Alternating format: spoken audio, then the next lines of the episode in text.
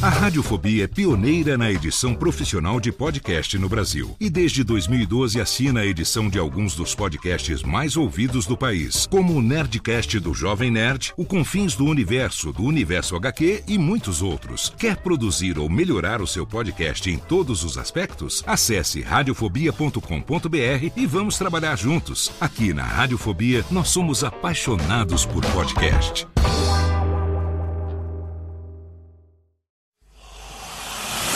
Emoção. Emoção. Aventura. Aventura. Suspense. Suspense. Mistério. Mistério. Você vai. Você vai se cagambaladeiro. Olá, pessoal do Radiofobia. Aqui quem tá falando é o Celto Melo. Aqui fala Buzz Lightyear. As melhores entrevistas com os melhores humoristas. Você só encontra no Radiofobia. Oh, ranho. Tira daí, moleque. Vai assistir o programa da Xuxa. Radiofobia 500 jardas. Dublado nos estúdios da TVS. Ah, é o Radiofobia. Nunca na história das internet se viu um programa onde as pessoas mijassem tanto de dar risada. Se você quer uma coisa diferente no que diz respeito aos podcasts, entra no site do Radiofobia. Radiofobia, radiofobia, radiofobia, radiofobia. Radiofobia. Versão brasileira AIC São Paulo.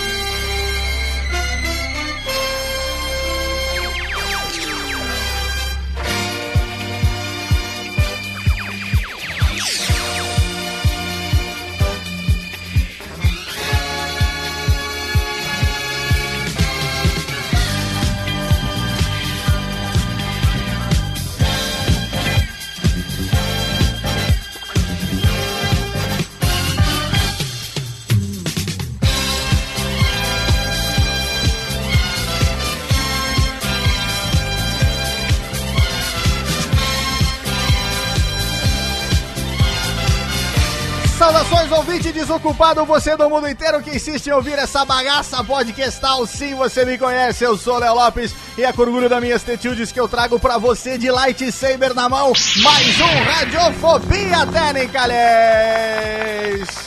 Totalmente fenomenal hoje aqui quebrando um medo que eu tinha, eu tinha, eu tinha ao longo desses quase seis anos de radiofobia. É, é uma paura, na verdade, um desejo ao mesmo tempo, uma puta, um puta de um cagaço que eu tinha, que era fazer um radiofobia sobre um.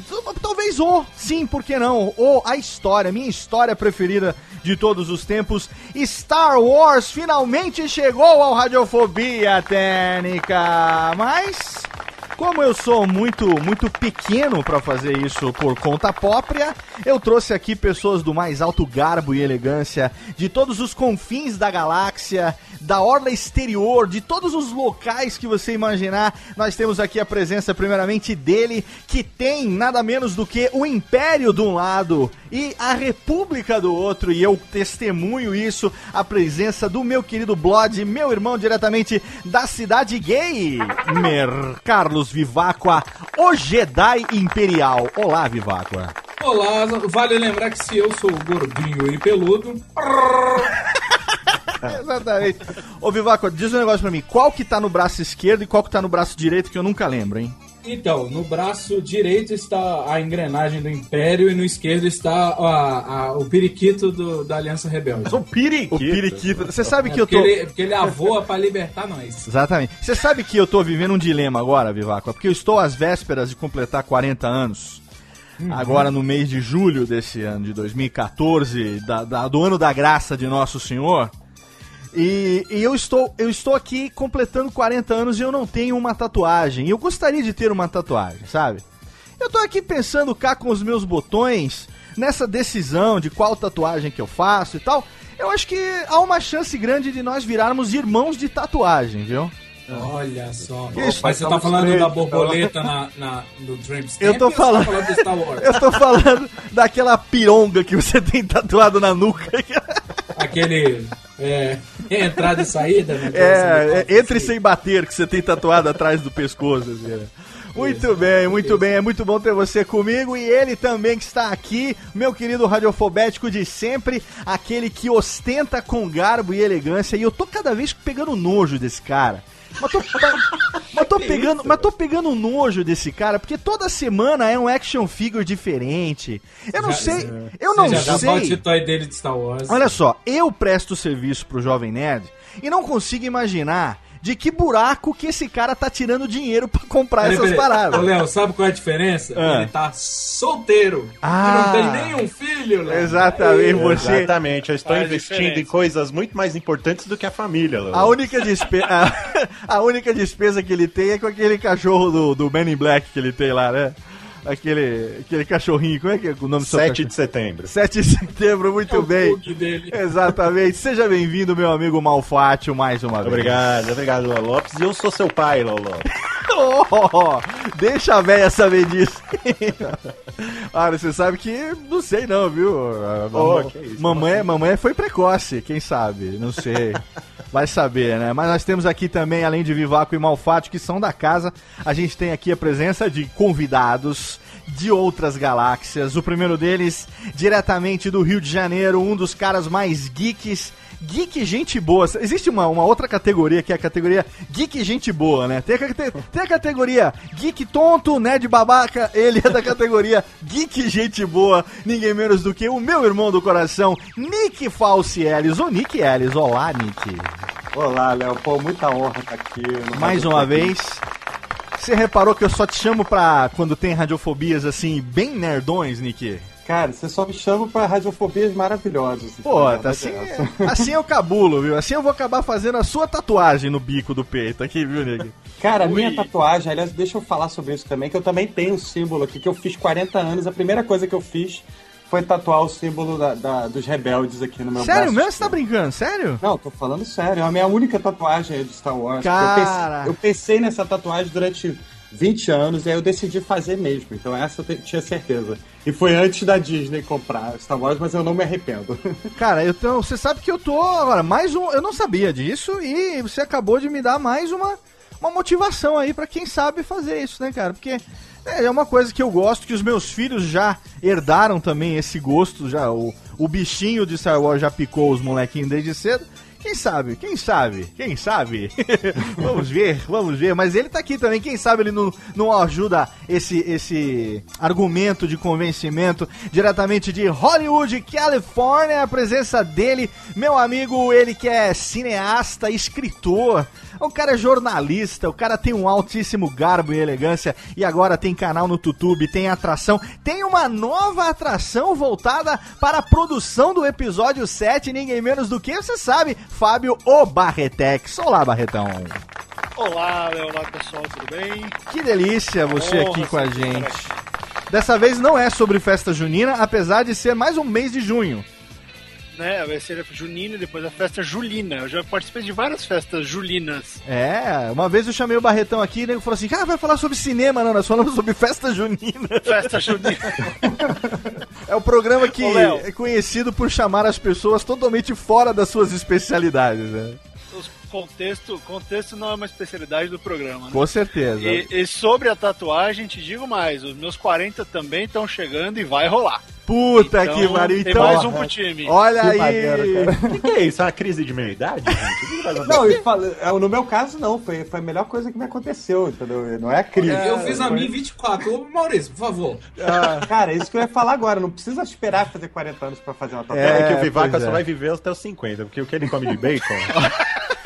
Mas olha, eu vou te falar um negócio, viu? Só mesmo sendo Jedi pra você esperar pela visita do Dr. Dedão. Eu acho que tem alguma coisa a ver. É, a gente. é, o, o cara vai sentir as suas midichlorians ali, cara. que pariu. Ô, Vamos- ô, Nick, mas você tem que entender que eu tô negociando com a esposa essa tatuagem já faz uns 12 anos. Caraca, hein? Não, é que no meu, no meu caso isso estava fora do contexto, então foi mais fácil. Ele tá negociando com a esposa porque ele não sabe se faz de Jedi ou de Sith, né, Barretão?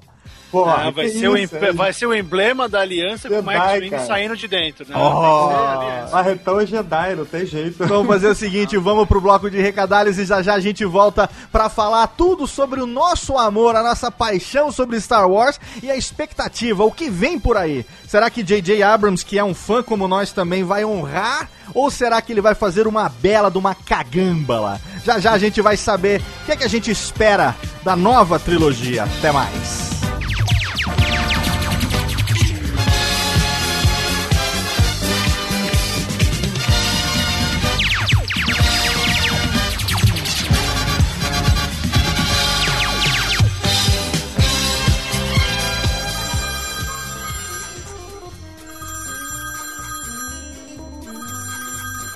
Alô? Não, meu pai tá assim. Ah, mas ele não pode atender. Ele tá ocupado, tá fazendo totô. Eu vou anotar. Fala aí. Nossa, é? Puxa vida, hein? Ah, tá bom. Pode deixar que eu falo. Tá, tchau. Ô pai, tem recado aqui, ó.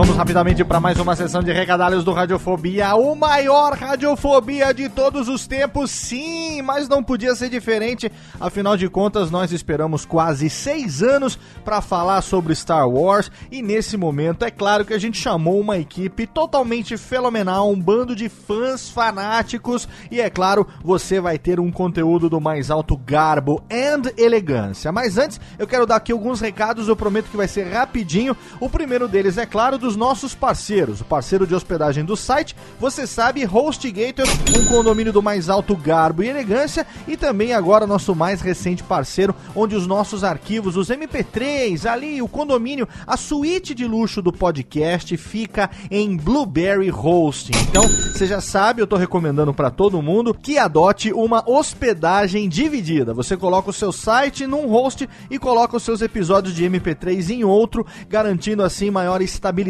para o teu site e um download tranquilo para o seu ouvinte a qualquer momento. E eu, é claro, recomendo os meus parceiros HostGator para você hospedar o seu site e Blueberry Hosting para você hospedar os arquivos MP3. Afinal de contas, Blueberry Hosting tem podcast no seu DNA. Também quero recomendar que você siga o nosso novo perfil, o curso de podcast no Twitter e também a fanpage facebook.com barra curso de podcast, um perfil agora criado exclusivamente para divulgar minhas atividades como professor, como palestrante de cursos, aulas, workshops e palestras relacionadas a podcast. O primeiro deles, você sabe, o workshop de produção de podcasts, que está disponível na sua edição online desde 2013. Rodamos o Brasil com esse curso e agora você faz ele inteiramente online, mais de 4 horas de conteúdo sobre produção de podcast, divididas em 21 vídeos filmados em HD com duas câmeras, captação de áudio profissional e tudo aquilo que você tem direito,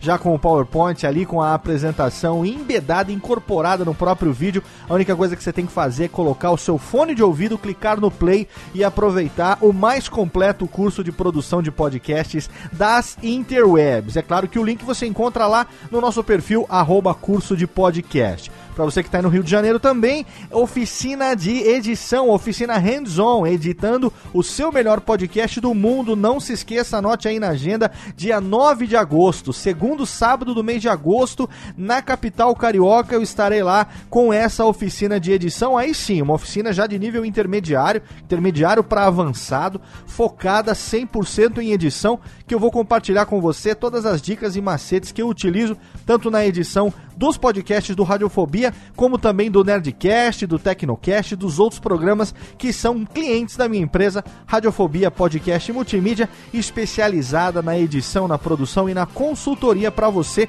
que quer fazer o seu podcast. Essa oficina de edição vai ter 5 horas de duração. Nas primeiras duas horas eu vou compartilhar com você todas as dicas, todos os macetes, mostrando na prática no meu software de edição como é que eu faço. E você vai levar o seu laptop com o seu software instalado, com o seu fone de ouvido, porque na segunda metade nós vamos gravar um áudio e aí todo mundo vai colocar em prática o conhecimento adquirido no começo da oficina. Depois, na hora final, a gente vai tirar as dúvidas, mostrar os resultados para que você saia dali com a confiança de editar você também o seu melhor podcast do mundo. Tá bom assim? Todos os links, é claro, você encontra no nosso novo perfil, arroba curso de podcast. Também quero aqui dar uma recomendação de um evento que vai acontecer agora em julho em São Paulo, que é o UPix Festival, e tem lá o Content Talent Show no UPix 2014. Você pode inscrever o seu podcast também. Uma das categorias do Content Talent Show é a categoria podcast. Para você ter uma ideia, no passado quem levou foi o Pedro Duarte lá com 20 perguntas do Bacanudo, totalmente fenomenal. E é claro que você também esse ano pode inscrever o seu podcast e pode participar. Eu, Internei e outros amigos estaremos lá como jurados para saber quem serão os escolhidos esse ano como vencedores do Content Talent Show 2014 do Festival UPix. O link para inscrição e todas as instruções você encontra lá no post desse programa no radiofobia.com.br. E a última recomendação é claro, reflexões sobre o podcast, o nosso livro, o único livro do Brasil escrito por e para podcasters. 10 pessoas, 20 mãos juntas escreveram esse livro que é um sucesso de vendas pela Marzupial Editora, tanto na edição impressa como também nas edições digitais, né, no formato e-book. Você pode adquirir aí para ler no seu tablet, pode ler no seu Kindle, aonde você preferir, se você quiser o livro físico também, para você ler ali no papel, para você poder colocar depois na sua estante. É claro que você pode fazer isso também. Todos os links para você saber como adquirir a sua cópia de reflexões sobre o podcast estão lá no site da Marzupial Editora e o link direto, é claro, tá no post desse episódio do Radiofobia. Podcast arroba radiofobia.com.br é o nosso e-mail se você quiser participar, mandar dicas e sugestões de convidados, de temas que você gostaria de ouvir aqui no Radiofobia. Não deixe de mandar, a gente está sempre aqui aberto para todas as suas os seus feedbacks que são tão importantes pra gente. Maravilha? Então agora sim, vista o seu hobby Jedi e pegue o seu lightsaber, porque tá na hora de você ouvir um dos radiofobias mais esperados, aguardados e antecipados de todos os tempos, falando tudo aquilo que a gente bem entende sobre Star Wars e também fazendo as especulações a respeito do que ainda vem por aí. Aumenta o som, tá na hora de Radiofobia, aliás. Radiofobia.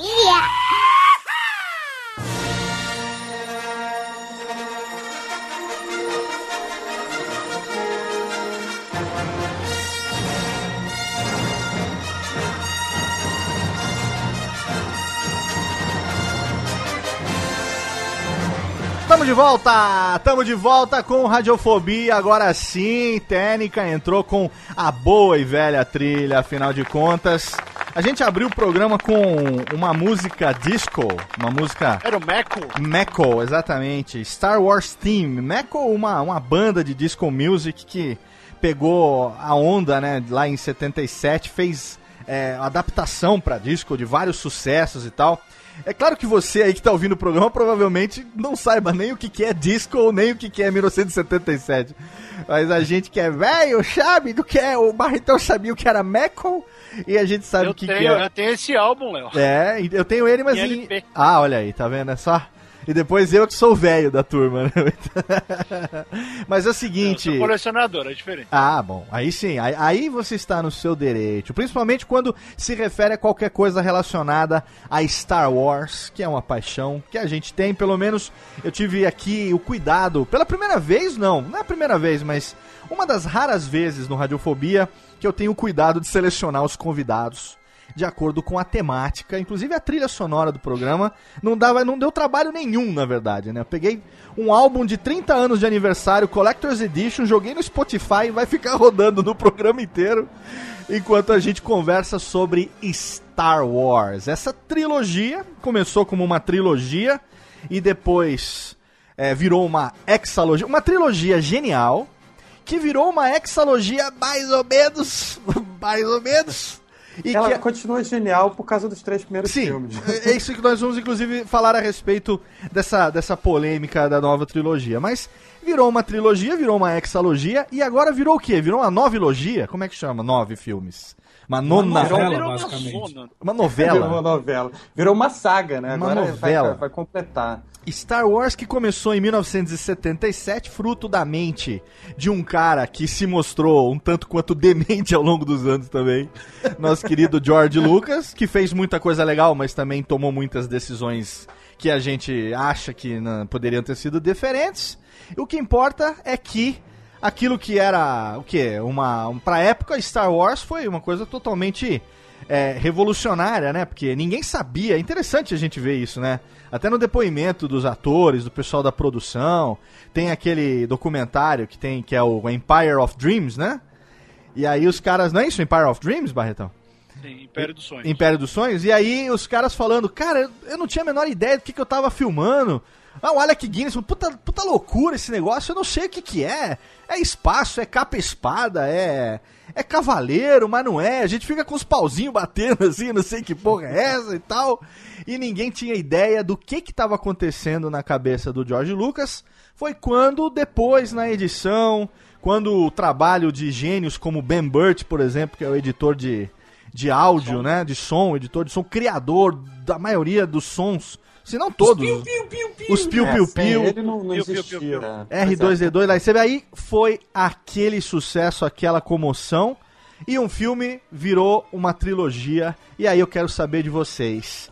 Que momento, eu sei que todos vocês são apaixonados por Star Wars, por isso que a gente está aqui hoje, e aceitando o desafio de falar sobre ele no Radiofobia, mas eu quero saber de vocês aí, Nick, você, que momento da sua vida, cara, que, que você descobriu Star Wars, como é que foi que começou a sua relação com essa magia? A minha relação é simples. Ela começou já, já com sete anos. Eu fui assistir no cinema Star Wars, o primeiro filme, episódio 4, e, cara, aquilo me marcou profundamente, assim, sabe? Aquele conceito do. todo aquele. a, a saga do herói, né? Aham. É, aquela influência do Joseph Campbell no, no trabalho do George Lucas, que hoje, a gente- hoje é fácil falar mal do George Lucas, mas naqueles três primeiros filmes, né? Principalmente no. no- o, o segundo filme é meu favorito, né? Não vou nem, vou nem começar a falar aqui, porque senão eu vou, me- vou me perder e ficar falando só disso. Aham. Mas no Star Wars original, eu, eu fiquei totalmente louco, assim, uma coisa que moldou meu caráter, assim. Então, todo o lado Jedi, né? A coisa do. Até a coisa do Nice Guy surge aí, de verdade, né? Se você parar pra pensar. Uma coisa Você- que comigo aconteceu também, o primeiro filme, não foi o primeiro filme que eu vi no cinema, mas é, foi um dos primeiros filmes que eu vi no cinema. É, agora eu não tenho a memória exatamente se foi o Império Contra-Ataca ou se foi o Retorno de Jedi. Eu sei que não foi é, Uma Nova Esperança, porque quando lançou eu tinha só 3, 4 anos, eu sou de 74. Tá. Mas eu acho que foi Uma Nova Esperança, é, foi o Retorno de Jedi é, em 1983, ou talvez tenha sido até o Império Contra-Ataca em meados de 80, 81, porque eu já tinha 6 anos, eu já, É, já, cara, já 81 conseguia... Talvez tenha sido. Eu acho que foi o Império Contra-Ataca porque eu sempre tive uma paixão inexplicável pelo Yoda. Eu não sei, eu não sei, eu não sei. Talvez tenha sido o primeiro filme que eu vi. Talvez a- aquele, aquele, aquele Muppet, aquele puppet, né? Aquele, aquela, não é marionete, mas é, é uma marionete, Não, né? É um É, fantoche. um né, cara? fantoche, Uma um fantoche. É. É, é a a man- interpretação do Frank Oz, né? é uma naquele genialidade da manipulação e da voz, a criação do Frank Oz. Eu acho que foi o Império Contra-Ataca, porque eu tenho bem, bem gravada na minha mente a cena é, de Dagobah, aquela cena que o Luke não consegue levantar o X-Wing, e aí o Yoda vem e fala, você não consegue porque você não acredita, né? Porque você não quer e tal. E eu acho que, eu acho que foi o Império Contra-Ataca, e foi a mesma coisa que você, foi no cinema, é um dos primeiros filmes que eu vi numa época que o cinema aqui no interior era legal, passava os filmes dos Trapalhões, a gente via aqueles primeiros Supermans com Christopher Reeve, uma época legal pra, pra criançada frequentar o cinema, da nossa idade pelo menos, né, coisa de 30, 40, 35 anos atrás, Então, mais ou menos. Léo, se você viu o, o Superman no cinema, você viu o Império Contra-Ataca também, que foi um ano depois, eu acho. Ah, então. Eu me lembro do, É. do Superman 1, eu me lembro do Christopher Reeve dele dando a volta na Terra, dando retrocedendo o tempo. Isso, isso eu vi no cinema. Então certamente foi o Império Contra-Ataca, assim. Quem mais viu no cinema? Bom, o Mal e o Vivaco não têm idade pra ter visto no cinema, né? Não, não, eu na não primeira, não, não na primeira exibição, né? Não, uma das maiores frustrações da minha vida é não ter podido acompanhar a estreia de um desses no cinema. Foi não É, ter Eu, nascido eu antes. nasci em 81, né? E o outro filme saiu. Eu tinha dois anos quando saiu o, o último filme. Não, o Carlos, Eu- vai por mim. É melhor, melhor ser, ser 10 anos mais novo do que ter visto no cinema. vai por mim. É, cara, eu lembro que um dos momentos que mais marcou, pulando um pouco adiante, mas a ver com essa, com essa história toda, né? Que um senhorzinho antes dessa compra da Disney, antes disso tudo, que a gente já sabia que ia acontecer, não pela Disney, mas a gente sabia. é, eu tava na fila indo ver o episódio 3, né? Eu falei, cara, o fim de uma saga, o fim de uma era. No Aham. more Star Wars on the, on the cinemas, né? Aham. meu, meu inglês fantástico. E um senhor atrás de mim falou, o senhor, assim, mais velho, acho que eu tinha, na época, acho que tinha 26 anos, 24. E um senhor atrás de mim virou e falou assim, cara, eu não acredito, velho.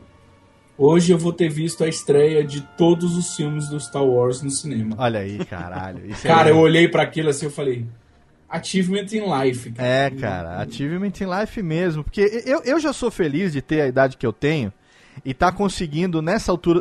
Eu, tô- eu sou feliz em ser um, um, um nerd é, de quarentão nessa época que a gente tá vivendo aqui. Porque a gente tá tendo oportunidade de ver tanta coisa legal que a gente curtia desde moleque, em quadrinhos e tudo, acontecendo, né? Se transformando em filme, em games. A gente vive uma época aí de, de, de videogame fantástica também. E isso que tá acontecendo com Star Wars, né? É, é- é uma coisa que eu, eu jamais imaginei que essa altura do campeonato é, eu estaria na expectativa de outros filmes chegando, né, cara? E isso é muito foda. Barretão, você é, é um cara que a gente sabe que você gosta muito de Star Wars. Inclusive, você foi um dos, Pouquinho. um dos fundadores do Conselho Jedi de São Paulo, né? Conta um pouco pra gente a sua história com Star Wars, Barretão. Cara, eu nasci em cima da pinta, nasci em 78, então de jeito nenhum dá pra pegar o New Hope, Império era muito novo. E a culpa de eu gostar de Star Wars é dos Trapalhões. Ah, no- Porque eu fui assistir Atrapalhando a SWAT ah, num cinema lá na República, no Centrão de São Paulo. ah. E aí não é que me passa o trailer do, do- o trailer do Retorno de Jedi? E aquele monte de X-Wing, o lightsaber do Luke, as Cara. lutas, o nego caindo, o Sarlacc, o Boba Fett. Falei, puta que pariu, que coisa maluca. E começou ali, cara, começou num trailer. Hoje eu fujo de trailer porque eles contam tudo, mas É, naquela sim. época era o que tinha, né? É. E, e eu me apaixonei absurdamente, assim, eu lembro de várias cenas da, da bar, da, da, da bar, da- da- do, do iate do Jabba, ah, do, do Luke tomando aquele tiro na mão, e as cores, e aquela narração, falando, e lightsaber e navinha, e começou ali. Começou ali, eu falei, putz, eu quero ver, eu quero... ninguém me levou pra ver no cinema. Me- Meus pais nunca me levavam pra cima, eu ia com um tio meu, mas ele resolveu, por, sei lá, cargas d'água, não me levar pra ver o filme que eu mais queria, não fui. é. E eu só fui assistir depois ah, na, na Globo. Eu vi na manchete, eu acabei vendo a New Hope na manchete, mas depois eu fui assistir. A primeira lembrança que eu tenho de ter de fato assistido conscientemente de vou assistir Star Wars foi quando passou na, na Globo. E, cara, começou dali, sabe? Comecei a ganhar navinha, pedia presente. Quando saiu aquela linha da Glaslit, que era a, a X-Wing, um, um TIE Fighter, aí tinha o, Lan, o, o- Luke, Han, Leia, o Vader, Obi-Wan, o Chewbacca, o R2 e o Trip, era isso aí. E eu ganhei X-Wing, meu irmão ganhou o TIE Fighter, ele quebrou o TIE Fighter, claro, eu, eu fiquei com a minha X-Wing por uns 15 anos ainda. É, não ligava. Então começou muito cedo. Uma das primeiras lembranças cinematográficas que eu tenho foi foi desse trailer e ali começou essa paixão pela muito por causa da ação. Sempre fui apaixonado pelas X-Wings, pelas X-Wings por causa disso. Então daí pula uns 12, 20 anos, vai. Eu tinha uns 6, 7, pula uns 12 anos. Aham. E, e aí começou a se falar da- dos novos filmes. Eu, eu já sempre curti, eu tinha, já, já tinha coleção de action figure nessa época. Até hoje eu tenho somados, eu tenho 14 versões de Star Wars em VHS Caralho, e velho. DVD. É, eu tenho japonesa, eu tenho americana, Eu tenho todas as brasileiras, eu tenho widescreen, full screen, o que você imaginar. E ainda Ah. assim é um sexto de tudo que o, Jo- o Jorge Lucas lançou em VHS. De todas as versões, É, não, né? porque chega uma hora que não dá, né, amigo? não dá. Sim, para de me foder, Jorjão, porque não dá. Tem limite, amigo, tem limite. Então, é, quando começou a falar dos novos filmes, eu já tava começando a trabalhar como jornalista. Aham. Aí deu a ideia de criar um fanzine. Ah, eu eu fiz um fanzine de Star Wars chamado Intrepid, que eu diagramava com um amigo da faculdade, escrevia tudo, tinha artigo de RPG, sobre os planetas, sobre os personagens, aquela lulação de nerd que não tem o que fazer, né? Aham. Isso é antes da internet, tá, galera? É. Ainda não tinha. E aí eu comecei a fazer isso, fiz o, fã o fanzine e falei, pô, vou achar gente pra ler. E nessa eu acabei achando o pessoal que tava montando o fã clube no Rio, que era o Aham. Conselho Jedi Rio lá com o Brian Moura. E falei, pô, vou fazer um em São Paulo. Aí comecei a juntar gente e, pum, criamos o fã clube de São Paulo. Eu fui o primeiro presidente do Conselho de São Paulo, fiquei por um tempão. A gente acabou organizando a JediCon lá. Eu organizei a primeira JediCon, a primeira, a primeira ah, foi muito nas minhas costas, mas depois eu ajudei bastante, aí todo mundo meio que entrou, né? O clube cresceu pra caramba, a MTV foi fazer matéria, todo mundo falou da gente, parecia até que era legal. Aí você olha as fotos hoje, meu Deus, que tosco, aquele monte de fantasia feia. E eu de Han Solo o dia inteiro na convenção. Ah, Foi, uma festa. Foi uma festa. Lucasfilm tentou vetar a convenção, não queriam deixar a gente a gente fazer o evento, queriam que a gente pagasse direitos. Sério mesmo? É, foi um, é, foi um inferno, teve briga, a gente quase. Eu, eu, Mas foi que sabe, de luz a briga? É, é. Não, foi, foi papel e de advogado babaca. Mas peraí, Ah, é, essa o George Lucas é mais rei. ainda. ô Barretão, mas não tem, É. não tem esse negócio de que Star Wars, é, assim como Star Trek, foram responsáveis por essas convenções de fãs e tal, lá fora também? É, cara, foi, mas o problema é que no Brasil existe uma mentalidade muito burra do licenciador na época É. e de um babaca que achava que só ele era fã de Star Wars, só ele era digno de ser fã de Star Wars no Brasil. E, e esse, esse cara era muito, era macomunado lá com o licenciador. Ah, tá. e eles achavam que que, deu... não devia, não, não era, não era dele, Entendi, então não tava tá. legal. Por que, que eu não tive essa ideia, né? Por que, que não fui eu que tive essa É. ideia, né? Então... É, e aí queriam cobrar e não sei o que. Então foi Entendi. uma briga, a gente quase não teve na porta do evento, baixou, baixou o advogado aí, comecei a discutir, brigamos, falei, falei, então traz o mandato que a gente fecha. Aí... Se trouxer o mandato, a gente fecha. Aí, claro que o cara não viu nada, né? Ó, É. os, os nossos ouvintes advogados que me desculpem, mas imagina um cara saindo do escritório de advogado. Eu tenho que ir na porta do evento, que eu não vou deixar esses caras falarem do que eles amam abertamente num lugar. Eu vou lá. É, uma, uma palhaçada. E a gente chamou, não, vocês não querem participar, ajudar, né? Levar alguma coisa pro evento, não, imagina, isso é coisa de fã, isso não tem vez, nós somos homens de negócios. Eu falei, ah, que legal, bom, pra você é um negócio, pra mim não é, então foda-se. É, Resultado, sim, tá. fizemos Jadecon lá em São Paulo primeiro, foi em 99, foi É. super, super bacana. E aí a gente começou a tocar fã-clube, começou a aparecer conselho em tudo quanto era canto, a gente se reunia bastante. A JediCon era um encontrão de fãs que acabou ganhando proporção maior do que devia e virou o evento que é hoje. Então, começou bem pequeno, era só para reunir umas 30 pessoas, aí tinha mais de 700 pessoas no fim do evento. Cara, que É, legal. Lotou, assim, foi do caralho. Que legal. Cara, teve palestra, palestra, a Brasoft que lançava os joguinhos de Star Wars, deu um monte de brinde, a gente sorteou um monte de coisa, teve concurso de fantasia, foi, foi uma loucura, assim. E a gente fez, acho que com uns 300 reais. Por 300 conto a gente fez o evento inteiro, a entrada custava 3 conto, Caraca. 3 reais, você- e um quilo de alimento você entrava, juntamos legal, comida cara. pra caramba, então foi, foi meio que o começo aí disso tudo. Eu continuei colecionando, fazendo uma série de coisas. Eu tinha página na GeoCities, Nick. Ó, quem o nunca...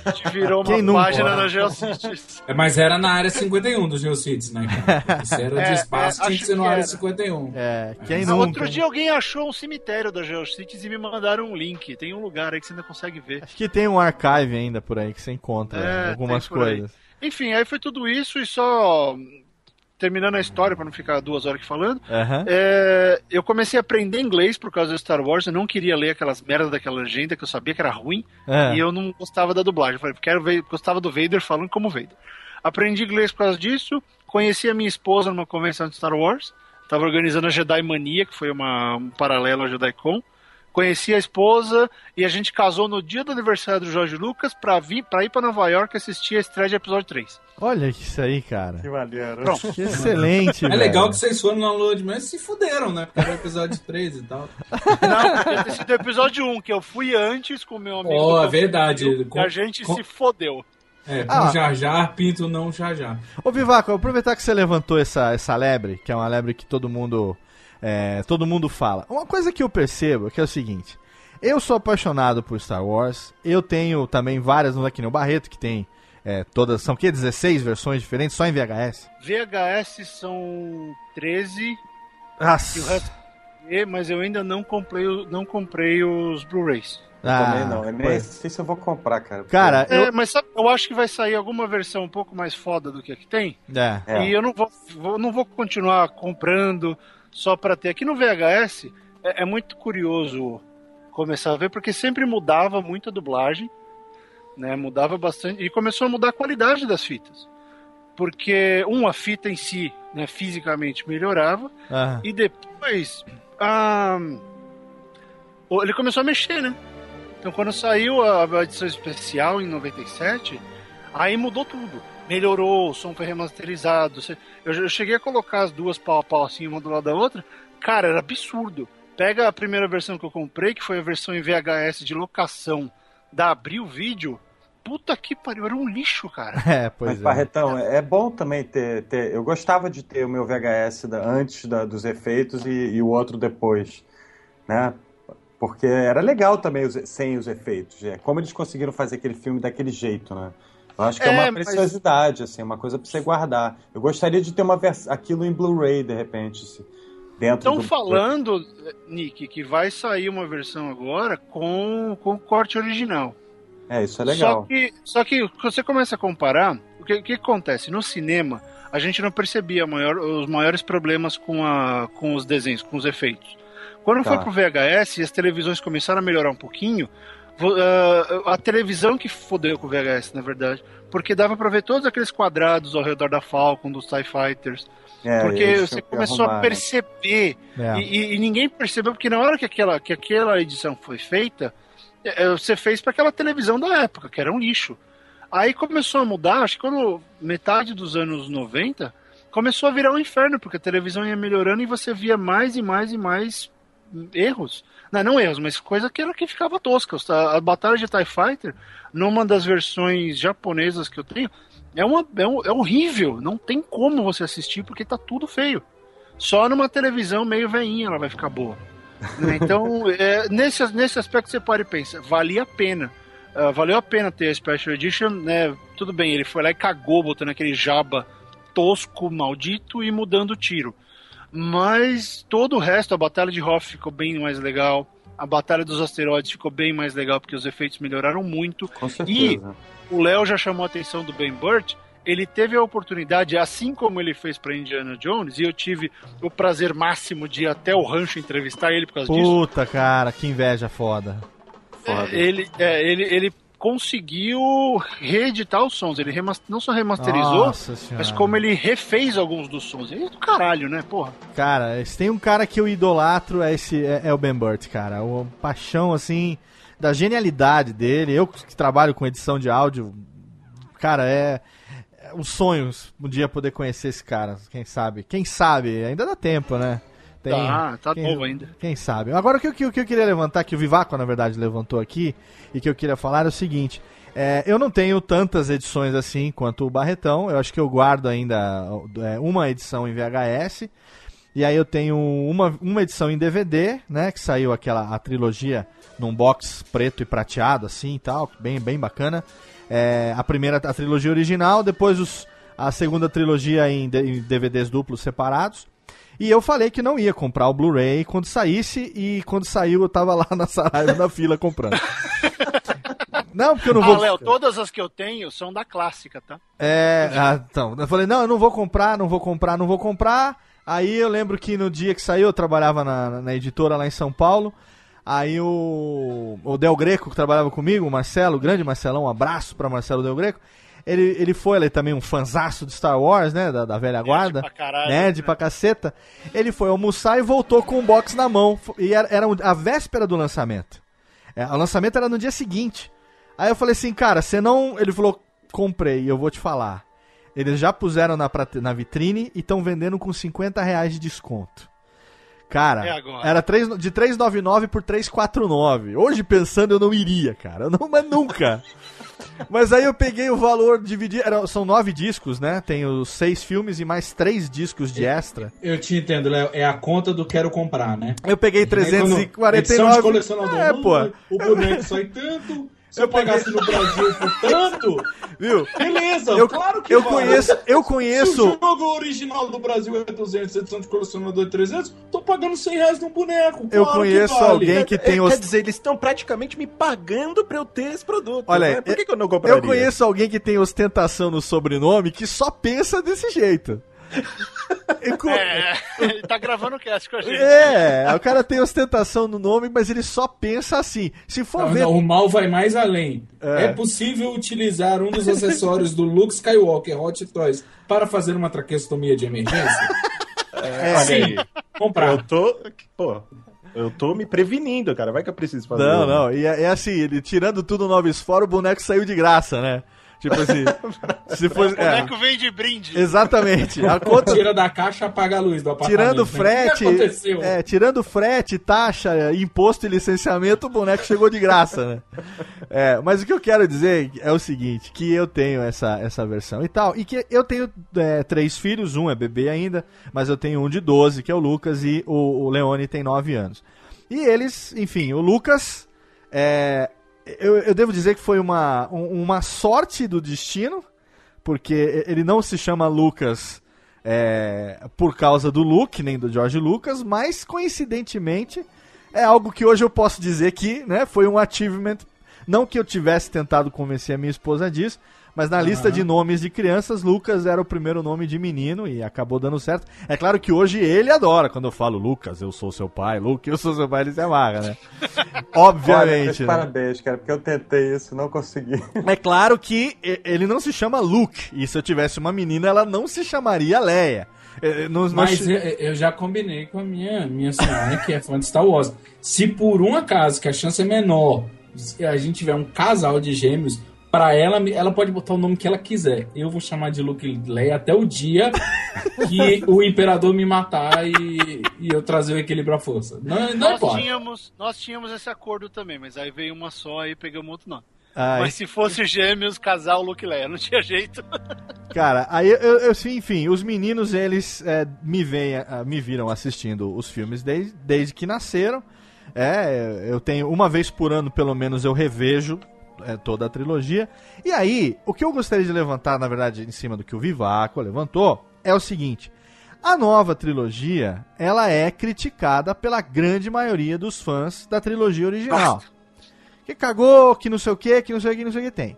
Mas eu acompanho meus filhos aqui que já nasceram com os, os seis filmes. E eu já fiz mais de uma vez maratona de Star Wars com eles, do primeiro ao sexto. Né? E do ponto de vista deles, é uma coisa assim inexplicavelmente foda.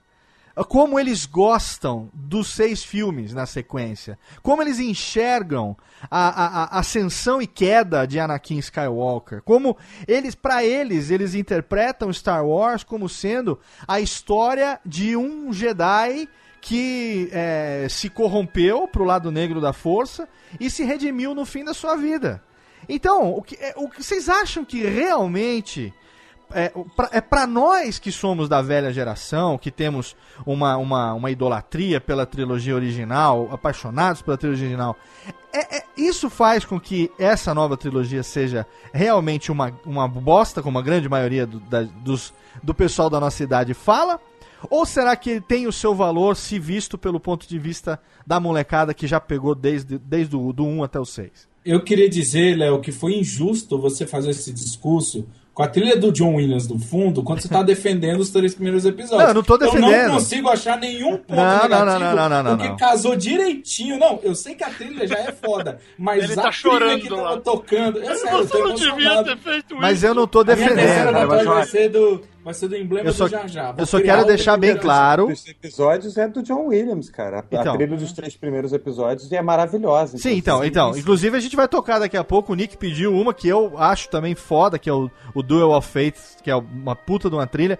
A trilha é. é- O John Williams não importa. Podia, ele podia ser, sei lá, ah, o Tutu viaja pra Belo Horizonte. Se fosse o John Williams fazendo a trilha, ia ser foda. N- não E a importa. Espanha ser classificada. Ex- exatamente. O John Williams podia fazer uma trilha pra desclassificação da Espanha, né? E, Não, ia, mas ia ficar eu queria foda. defender aqui a Mas, trilogia. mas eu só quero dizer o seguinte, eu não, eu não estou defendendo, eu estou falando que, eu estou apresentando um fato. Visto pelo, pelos olhos dos meus filhos, Eu eles, queria defender mesmo. eles não conseguem enxergar. Presta É, eu atenção. tiro o nick da ligação.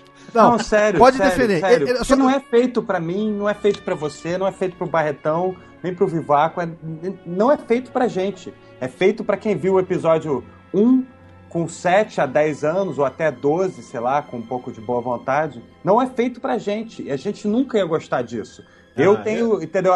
Eu tenho discernimento de ver justamente os meus filhos e outros filhos por aí que adoram alguns personagens. Tem falhas, tem falhas horrorosas. George Lucas, pô, se tem alguém pra vacilar mesmo é ele. Tem muito efeito, tem uma quantidade de efeito absurda que não precisava ter. Mas você tem que lembrar que é, tipo, o auge ali da, da, da República, entendeu? E aquela coisa, né, fantástica. E ele também tinha aquele, aqueles efeitos na mão. E o que, que ele ia fazer? Ele ia falar: não, agora eu não vou fazer, vou fazer uma parada. A gente tá no auge da parada, mas vamos fazer uma coisa intimista em Tatooine, não sei o quê. Então acho, eu fico muito feliz de estar rolando o episódio 7, 8 e 9, que acho que vão ser tão bons quanto os originais, ou, ou chegando perto ali. Mas eu fico, sabe, eu, eu gosto também da trilogia, da, da, da, da- trilogia, cara, porque o episódio 1, 2 e 3, e especialmente o episódio 3, acho que é um filme injustiçado, entendeu? É um filme que, pô, é, ele fecha totalmente a conta? Ele, ele junta totalmente as, as duas sagas. Eu acho muito legal. Agora podem falar mal de à vontade. Não, não, eu, eu não falo mal exatamente porque eu vivo essa realidade aqui no dia a dia. Quando eu- os meninos, às vezes a gente senta no domingo pra ver alguma coisa, e aí a gente. É é uma- meio que uma tradição, assim, que é o dia que a gente tem pra curtir alguma coisa juntos e tal. Então a gente sai, às vezes de manhã, vai dar uma caminhada na praça, não sei o quê. Invariavelmente, uma hora e meia, duas horas antes do almoço, a gente senta pra ver um filme, comer um salgadinho. Eu vou tomar minha cerveja, eles vão ali tomar um suquinho, comer um salgadinho e tal. E a gente vai ver um, um filme. Todo domingo a gente vê um filme antes do almoço. Né? E aí, é, é, o que acontece? A gente chega e fala assim: bom, o que, que a gente vai ver hoje? O que, que tem de lançamento? Tem algum lançamento pra gente ver? Não tem. O que, que tem no Netflix? Tem alguma coisa bacana pra gente ver? Ah, nada que interesse pra ver hoje. Vamos passar. Passa a TV a cabo, passa todos os canais de filme. Nhé. Cara, a gente olha pra prateleira, o que, que a gente tem ali? A gente tem ali todos os filmes do Indiana Jones, todos os filmes do De Volta pro Futuro, todos os filmes do Star Wars. O que, que nós vamos rever? A gente recomeça, cara. recomeça a saga. E eu sou muito feliz de ter os meus filhos hoje me acompanhando é, é, nesses filmes que são os filmes que eu gosto pra caralho. Os que eu mais gosto, junto com o Goonies, são os quatro. É, as quatro histórias, os quatro que eu mais amo, assim, da minha infância, e ver que a molecada acompanha isso. Então, inevitavelmente, quando a gente começa a, a, a rever o Star Wars, hoje em dia, eles co- começam do episódio 1 de novo. Então fala pra qual que vocês querem ver. Dificilmente eles vão falar assim, ah, vamos, vamos, vamos ver o episódio 3. Não, vamos ver o episódio 1. E aí, cara, é um mês e meio. São seis finais de semana seguido. Cada um a gente vai ver um dos filmes outra vez. É, o importante quando você tiver filhos é você mostrar primeiro o episódio 4. Começa pelos clássicos e depois você vai para os primeiros. Se depois eles quiserem assistir primeiro, tudo bem. Mas o, o, o fundamental é você mostrar o episódio 4 antes. Aí também tem que ter uma. né? Não dá para comparar uma coisa com a outra. É, foi o que aconteceu aqui, na verdade. O, o- acho que o primeiro até que eles viram. Aqui, porque é meio enrolado, eu não tenho exatamente essa distinção de data de o que, que foi primeiro e tal. Porque são dois meninos e, em algum momento um viu um quebrado, o outro viu em outro momento e tal. Então não tem como saber. Mas o que eu queria levantar é exatamente essa questão. Do ponto de vista deles, né? Eles não têm essa visão que nós, como fãs, temos de ficar analisando os erros do Jorge Lucas, as cagadas, a- a- os erros de continuidade entre é, uma história e outra. Como é que né, o Vader, sei lá, nunca se lembrou quando viu ah, o Tripio e o R2D2 lá no, no- no episódio 4. Como é que ele não lembrou que um dia ele teve aqueles androides, não sei o quê. Essas coisas assim, que é- infinitas coisas que a gente pode apontar e que a gente aponta, enfim, como fãs, e fala, nossa, que merda, não sei o quê. Pra molecada, é uma, uma fantasia enorme, de ponta a ponta isso. E é muito legal, porque eu vejo eles se desenvolvendo, inclusive nesse ponto, assim, de. O Leone outro dia veio aqui falar comigo, falou, papai, eu tenho um negócio aqui que eu não sabia. Falou, o que, que foi? Eu não sabia que a primeira estrela da morte tinha 190, 160 quilômetros de, de, de diâmetro. E que a, a segunda estrela da morte, pai, era 900 quilômetros, vai! Tanto é que eu nunca parei pra pensar. A primeira, o Luke destruiu dando um tiro num buraquinho. Na segunda, não. O Lando teve que entrar com a Falcon pra destruir o reator. Como é que eu não pensei nisso antes? O moleque tem 9 anos, cara. Como é que eu não pensei nisso antes? Como é que eu não percebi isso antes e tal? Então, assim, pra mim, é um, um orgulho que Ah, é, porra, tá um babaca, tá um babaca. Vai ter orgulho do quê? Tá criando aí dois moleque nerd pra caralho que estão... Cara, se você fala isso, velho, você é um escroto, cara. Você que é um babaca do idiota. Porque o Star Wars é uma daquelas, daqueles exemplos que é, quem ama, ama. E quem não gosta, pff, cagou litros. Né? Não tá nem aí, não fede, não cheira. Só que, pra quem gosta, e se você aí não sabe do que a gente tá falando, talvez você esteja ouvindo esse programa agora e não faça a menor ideia do que a gente tá falando. A gente não tá preocupado em explicar isso pra você. A gente tá partindo do princípio que você já deveria saber do que a gente tá falando aqui. Você deveria compartilhar esse, esse gosto com a gente aqui agora. Entendeu? Se o Radiofobia não é necessariamente um podcast nerd, mas ele é feito por nerds, né? Então, de vez em quando, a gente se dá o direito também de extravasar essa nerdice. Mas vocês concordam comigo que, nesse aspecto, o Nick já falou que sim, mas o Barretão, mesmo tendo uma filha, a, a- a Ariel, você esconde dela a trilogia nova? Você, você- Ou você nem tem? Só depois dos em 18 casa, eu- anos. em casa eu nem tenho. Não tem em casa. Não tem em casa. Você guarda o quê? No escritório, num cofre? Não, dentro da geladeira. Não, eu não, eu não tenho. Eu comprei separados os, os DVDs da trilogia nova e É. ficaram no Brasil, nem trouxe pra cá.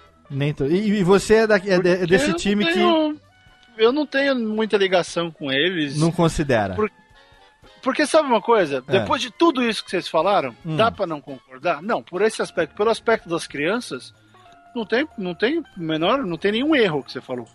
Só que os filmes são ruins, especialmente o episódio 1, que é um lixo. Aham. O episódio 1 não tem desculpa, não tem defesa.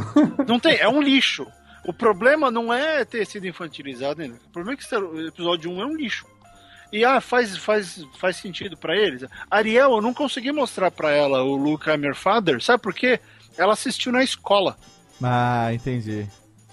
Ela viu as porcaria da, da trilogia original primeiro na escola. Ah, passaram pra ela na escola. Na escola, e aí toma eu. Não deu. Eles tiraram isso de mim. Tiraram Mas seu ela- direito paternal. A gente joga, é, a gente joga Lego Star Wars, a gente assiste. Aqui, o lance dos filmes que você tem com seus filhos aí, Léo, É. que eu achei super legal, a gente tem em casa com o Miyazaki. Ah, tá. Nós temos quase todos.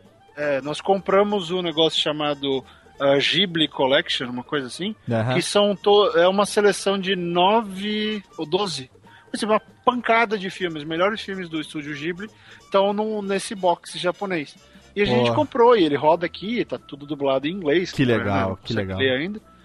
E, pô, a gente faz isso com o Miyazaki porque eu acho que tem um conteúdo ali, por ela ser menina, sozinha e tudo, é muito importante pelo lance da, da luta e tal, dela, dela perceber que personagens meninas são extremamente fundamentais. E o Miyazaki, Sim. né, a maioria dos personagens dele, das pr- protagonistas, são mulheres. Excelente. Ah, então a gente tem Crianças isso amam com ela. também. Muito É. legal. Só muito que legal. a questão do Star Wars, é, eu, eu entendo tudo isso que vocês falaram. eu só, só vejo um problema. É que a minha grande crítica à trilogia nova, que nunca vai deixar de ser, porque ele não vai arrumar isso. É. A primeira trilogia, o que era? Era uma coisa palpável, não era? Sim. Você não via. É, ó, é um cara com fantasia. O sujeito tá de fato tomando um líquido azul. Tem tudo. É, é tudo ali era próximo. Por quê? Não tinha, não tinha efeito, eles tinham que fazer Tá. aquelas roupas. Aquele mundo era palpável. O mundo da nova trilogia, ele não é palpável. Sim, sim. Ele é um mundo artificial. E puta que me pariu, sério? Que eles não conseguiram pensar, olha, o negócio tá artificial pra caramba. Sim. Episódio 2, vamos botar um monte de Jedi lutando na arena. Os caras lutando assim, ele mexia o sabre. Um, dois. O, o droid parado na frente dele, tipo um duelinho. O cara com uma espingarda, ele não atirava sem parar. Não, Aham. então piu, ele parava. Piu, piu. Cara, não, não, não, não dá pra entender a artificialidade que isso foi trazido. Lógico, as crianças não veem isso, mas se a gente for ver pelo lado infantil, foi o grande começo da- dessa revirada aí, porque Sim. começou com a trilogia nova, aí vieram os desenhos. A minha filha sabe tudo, ela não fala. A gente tá jogando Lego, ela não fala Stormtrooper. Olha, não, você vai pegar o Clone Trooper. Eu falei, não, filha, deixa eu explicar. Clone Trooper Ah, tá. é esse, Stormtrooper é aquele. Entendi. Por quê? A gente assiste o desenho junto. Já não faz a então, distinção, existe é. um. É, porque é tudo igual. E eu já vi moleque, gal- galerinha de 18, 19, que né, é moleque, fazer o quê? Ah, fica, não, mas porque os, todos os Stormtroopers são clones. Teu cu. Teu cu. Quem falou isso? É, porque isso tava. é. Isso tava no, no- É que o, o universo expandido resolveu isso, mas não existe mais. Aí, Exatamente. então é, é difícil tirar o argumento da criança e tentar acertar com o que a gente imagina. Só que aí que tá, Léo, eu concordo. O filme não é pra. O Nick falou, o, Nick- o filme não é pra gente? Não. Só que a Fox vendeu pra gente. Entendeu, Sim, claro, né? claro que Era sim, mais gente pra comprar Ué. Mas, sabe, vi- virou nessa de é, é o Renascimento, é não sei o que, é a saga do Darth Vader, pum. Aí a gente chega e encontra um filme infantil. Que a trilogia não é infantil. Por que caralho pegar e voltar e fazer um filme infantil? Não, mas Pois é. peraí também, cara. O episódio 3 não é um filme infantil. Tô falando do 1. Sim, É, do- Ele é- foi é- crescendo. Um é complicado mesmo, mas eu prefiro que ele exista do que ele não exista. Se ele não existisse, Não, eu gosto a do gente... episódio 3. Pois é, se, se ele não existisse, não teria o 2, o 3. O 2 também tem uns problemas sérios, mas enfim, tem partes legais. E, e não existiria principalmente o episódio 7, e o 8 e o 9. Então, né? Vamos deixar tri- essa trilogia, a gente não pode apagar ela. Ela, né? Ô, Faz parte. não? Eu entendo que você Sério? não gosta. Não Vocês pode, sabem por que que, vocês pode. sabem por que que o exército de clones só, só se dá mal? Ah, Porque, momento piadex, hein, Bimacó? Momento piadex. Vocês sabem por que, que o exército de clones só se dá mal? Porque Não, eles foram por concebidos pelo mestre Sifodias! Aê! É, cadê? Acorda, Rubens e Jorge, porra! Tá bom, os anão os anão estão dormindo aqui. Vamos fazer o seguinte, vamos pro primeiro bloco de melódias, porque tem muito papo legal ainda pra rolar. A gente quer saber as expectativas agora do episódio 7, o novo, a nova atração em vídeo do Barretão e o que, que a gente mais gosta no Star Wars como um todo. E eu pedi, é claro, pros meus convidados de hoje, Barretão e Nick Ellis, escolherem as músicas do bloco de melódias. Então a gente começa. Eles escolheram musiquinhas bem bacanas, escolheram músicas que são paródias ou tem a ver com o tema. E, inclusive, como eu já falei, o Nick escolheu também o tema bacana do episódio 1, que é o tema do Qui-Gon, que eu acho muito legal pra caceta. Pelo menos John Williams, eu acho que a gente é unanimidade em dizer que, né? A gente já falou, podia ser até um filme de zumbi que o John Williams ia fazer bem feito. né? Não, posso falar só mais uma coisa antes da música? Claro. Porque é, se você não tivesse a trilogia nova, você não teria duelos de sabre de luz decentes. Você só teria um duelo de sabre de luz entre um cara meio robô e um velho, entendeu? Então, É. a gente Tá tem que bom, mas agradecer. precisa do episódio 1 inteiro só pra ter o duelo do Obi-Wan com o Darth É Maul. foda, mas nessa hora do Duel of Fates, né, que é, o- é o- essa música do duelo, Sim. é, pa, pa, essa música é incrível, é uma coisa meio Carmina Burana, uma coisa muito inspirada do John Williams. né? Pois é. Ele tava muito- Eu queria só ter visto o filme que tava na cabeça do John Williams quando ele escreveu essa música, porque certamente seria mais legal que o George Lucas. Eu ia tocar É. essa música no segundo bloco de melódias, mas já que a gente citou ela, a gente toca ela aqui então. Agora, pedido do Nick Ellis, Duel of Faith, John Williams, executado pela London Symphony Orchestra. E na sequência tem uma música totalmente fenomenal. essa também, pedido do Nick. Wired Al Yan- ou do Barretão? Foi o Nick, né? Não, é do Nick. Do Nick. Ele roubou, ele roubou o É. Então, não, não, deixa eu falar também. Eu Weird todo Al, fã de Star Wars. tem Pera aí, você fala, você fala na Ah, volta. bem, achei Segura. que vocês não iam colocar essa música. Você fala na volta, você fala na volta. Dual Faith, já já tem mais. Olha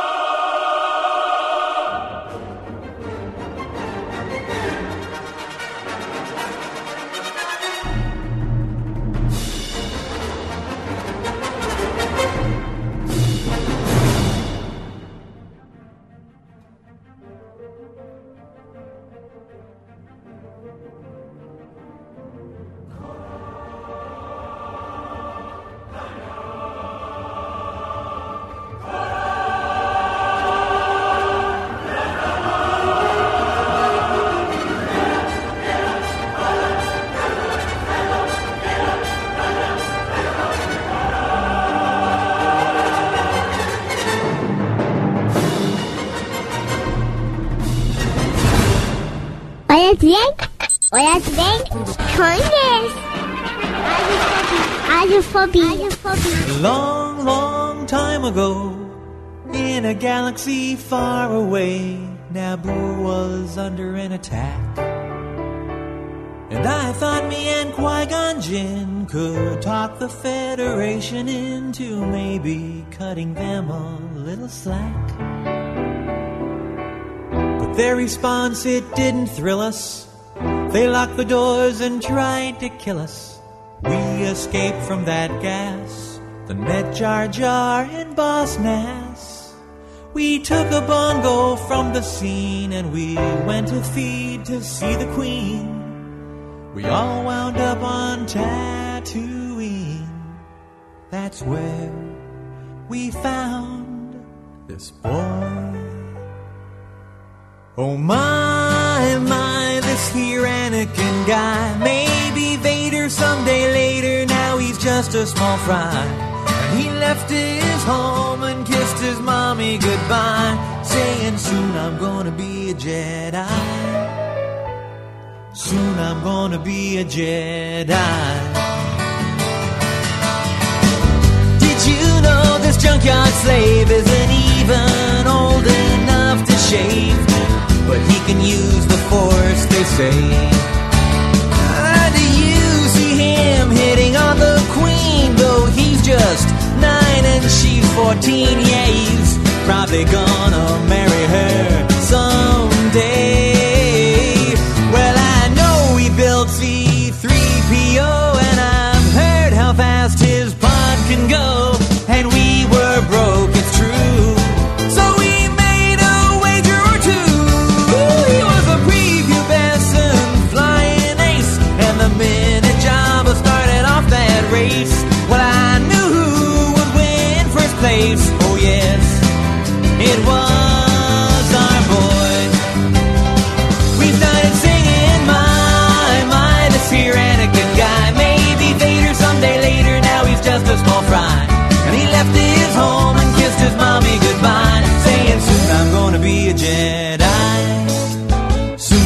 Gonna be a Jedi. Now we finally got to Coruscant, the Jedi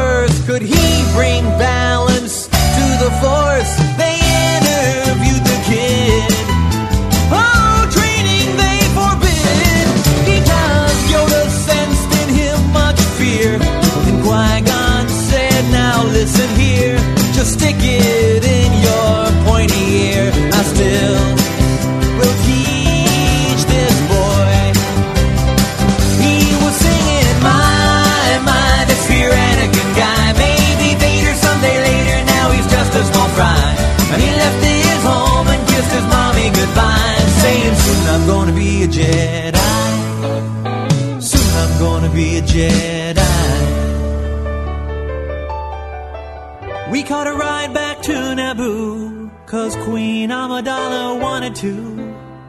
I frankly would have liked to stay. We all fought in that epic war, and it wasn't long at all before little Hotshot flew his plane and saved the day.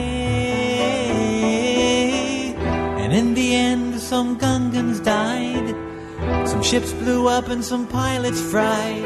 A lot of folks were croaking, the battle droids were broken.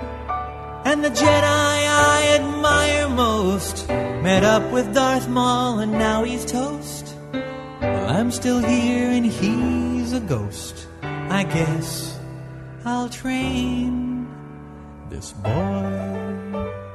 And I was singing, My,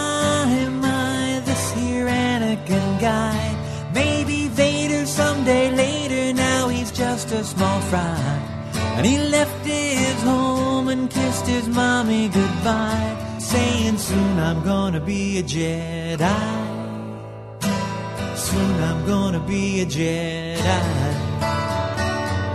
We were singing, My, my, this here Anakin guy. Maybe Vader someday later, now he's just a small fry.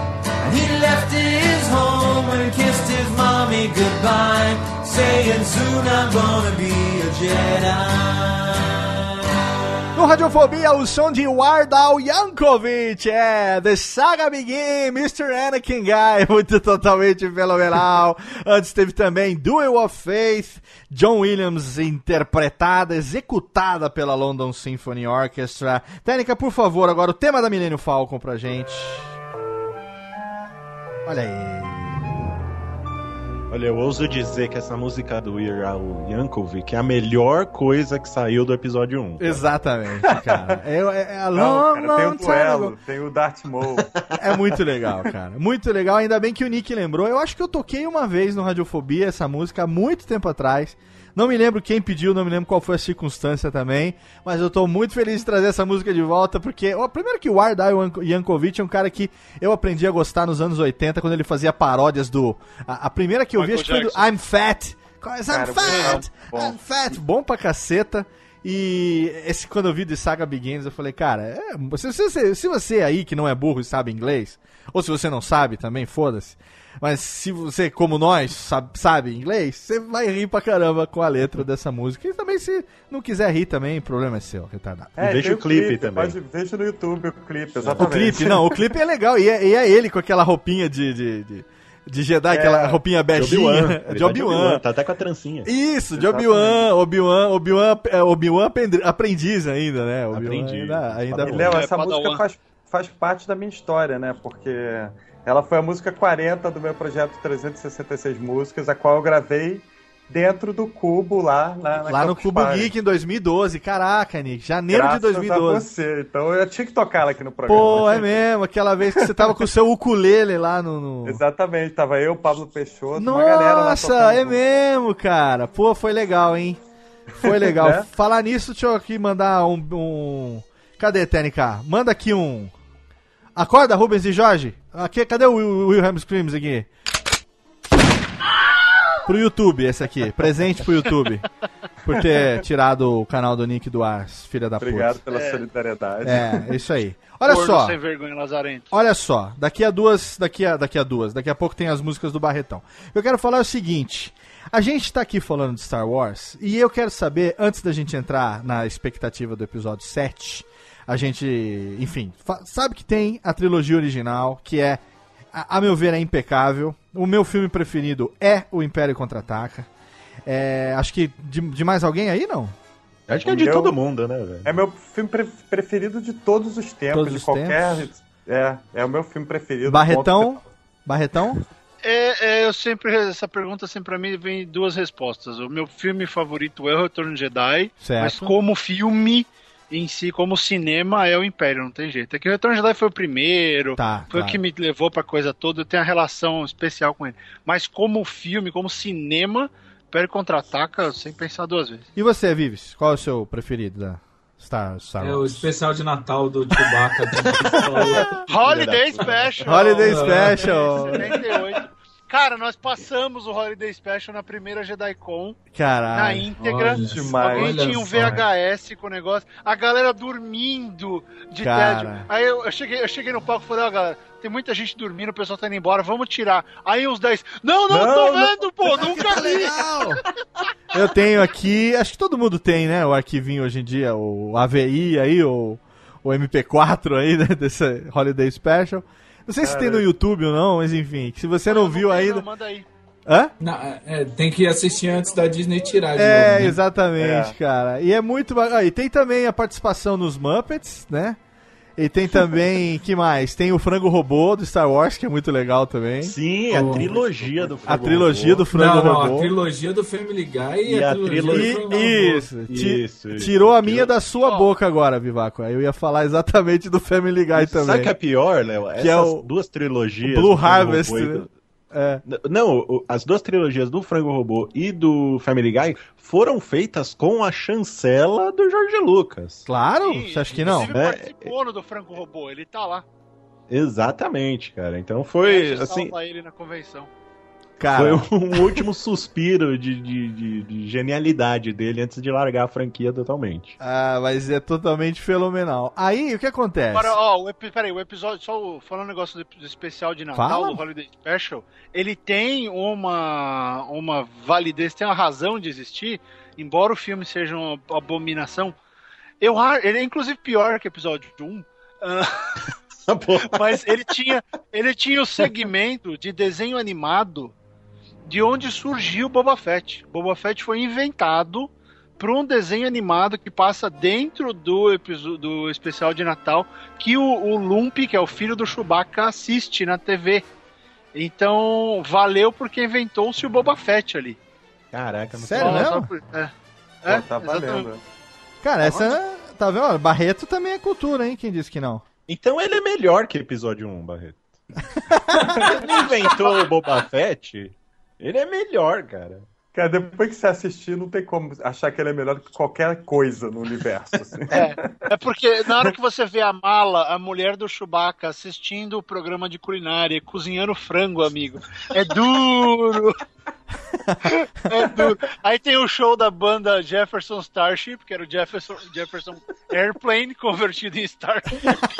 Cara, Mas, ó, vocês sabem que a gente teve a reviravolta no Star Wars Kinect, né? Com Britney Spears. Ah, não, não, não, não, não. Com a MCA, cara, é sério. isso não existiu, isso não existiu, isso não existiu. Não isso existiu, pra mim é canônico. Pra mim, o motivo que o Darth Vader é temido na Estrela da Morte é porque ele detona toda noite na balada, velho. Ah, meu Deus. É isso. Cara, nem eu não tive coragem de comprar esse jogo, velho. A criançada pediu, mas eu. Depois que eu vi um gameplay dele, fiz- limpei a blusa, limpei o chão, né? Aquela gosma verde a, ficou. melhor, a melhor sequência, essa é, é do nível do easter egg que o Barreto falou aí. Easter egg não, da verdade do Boba Fett. Mas tem uma tirinha que é muito engraçada, porque eles mostram no, no Star Wars Kinect que você pode ter um gameplay que você joga como Jedi, que você ativa o, o sabre de luz pela voz, né? Lightsaber on. Nossa. Aí, o- aí tem uma tirinha que é assim, é o, o imperador falando, peraí, você tá querendo me dizer que os Jedi são tão estúpidos que eles ativam o, o sabre de luz pela voz? É, aparentemente sim. Aí aparece o Conselho Jedi e uma mensagem do Imperador tocando e todos os Jedi mortos. Assim, Esse, é, Caraca, velho. Agora, olha só. é, O que eu queria perguntar é o seguinte: a gente gosta de Star Wars, então a gente é meio suspeito pra falar a respeito, né? Então, a gente vê os haters de Star Wars, né? Os trackers, tem os trackers que gostam, tem os trackers que não gostam. Tem aquela rixazinha, né, entre é, o- como é que chamam os fãs de Star Wars? Tem os trackers e os Star Wars chamam como? Como é que chama, Barretão? Tem uma expressão ou não? Foda pra caralho, sim. Superiors. Seres elevados. Seres elevados, muito bem. E aí, que Não, acontece? não tem, cara. Não tem, sempre, Sempre rolou essa coisa de ser o Jedi, ou ir por um lado pro outro rebelde ou imperial. Tentaram criar uma vez o Star Warriors, que ficou meio patético e não foi pra frente. É. Então virou Jedi, assim. O Jedi é o termo mais. Aí você fala, não, você é Jedi. Cara, não, eu sou Império. Tá bom. Então aí o que eu queria, não tem. o que eu queria perguntar aqui é o seguinte: de tudo que, que se relaciona ao Star Wars, se você pudesse escolher uma, um- uma coisa em tudo que você já ouviu falar, eu sei que é uma pergunta totalmente hipotética, mas de tudo que você já ouviu falar, personagens, é, naves, armas, seres, planetas e tal, e e você pudesse falar o que, que você mais gosta do Star Wars, o que, que cada um de você. Eu vou, eu, eu vou responder, que é pra, pra dar um exemplo. Pra mim, o que eu mais amo fodamente de tudo que se relaciona ao Star Wars é a Millennium Falcon, cara. É, é, é, é a coisa mais simbólica pra mim de Star Wars. Talvez porque episódio, né, o Império Contra-Ataca tenha sido o meu filme no cinema primeiro que eu vi, mas a imagem da Falcon, assim, o desenho da Falcon, é, quando eu vi no, no, no- no Lego Star Wars, que eu joguei com a Falcon pela primeira vez, cara, eu me senti uma criança, cara. Claro que mentalmente eu sou uma, né, mas...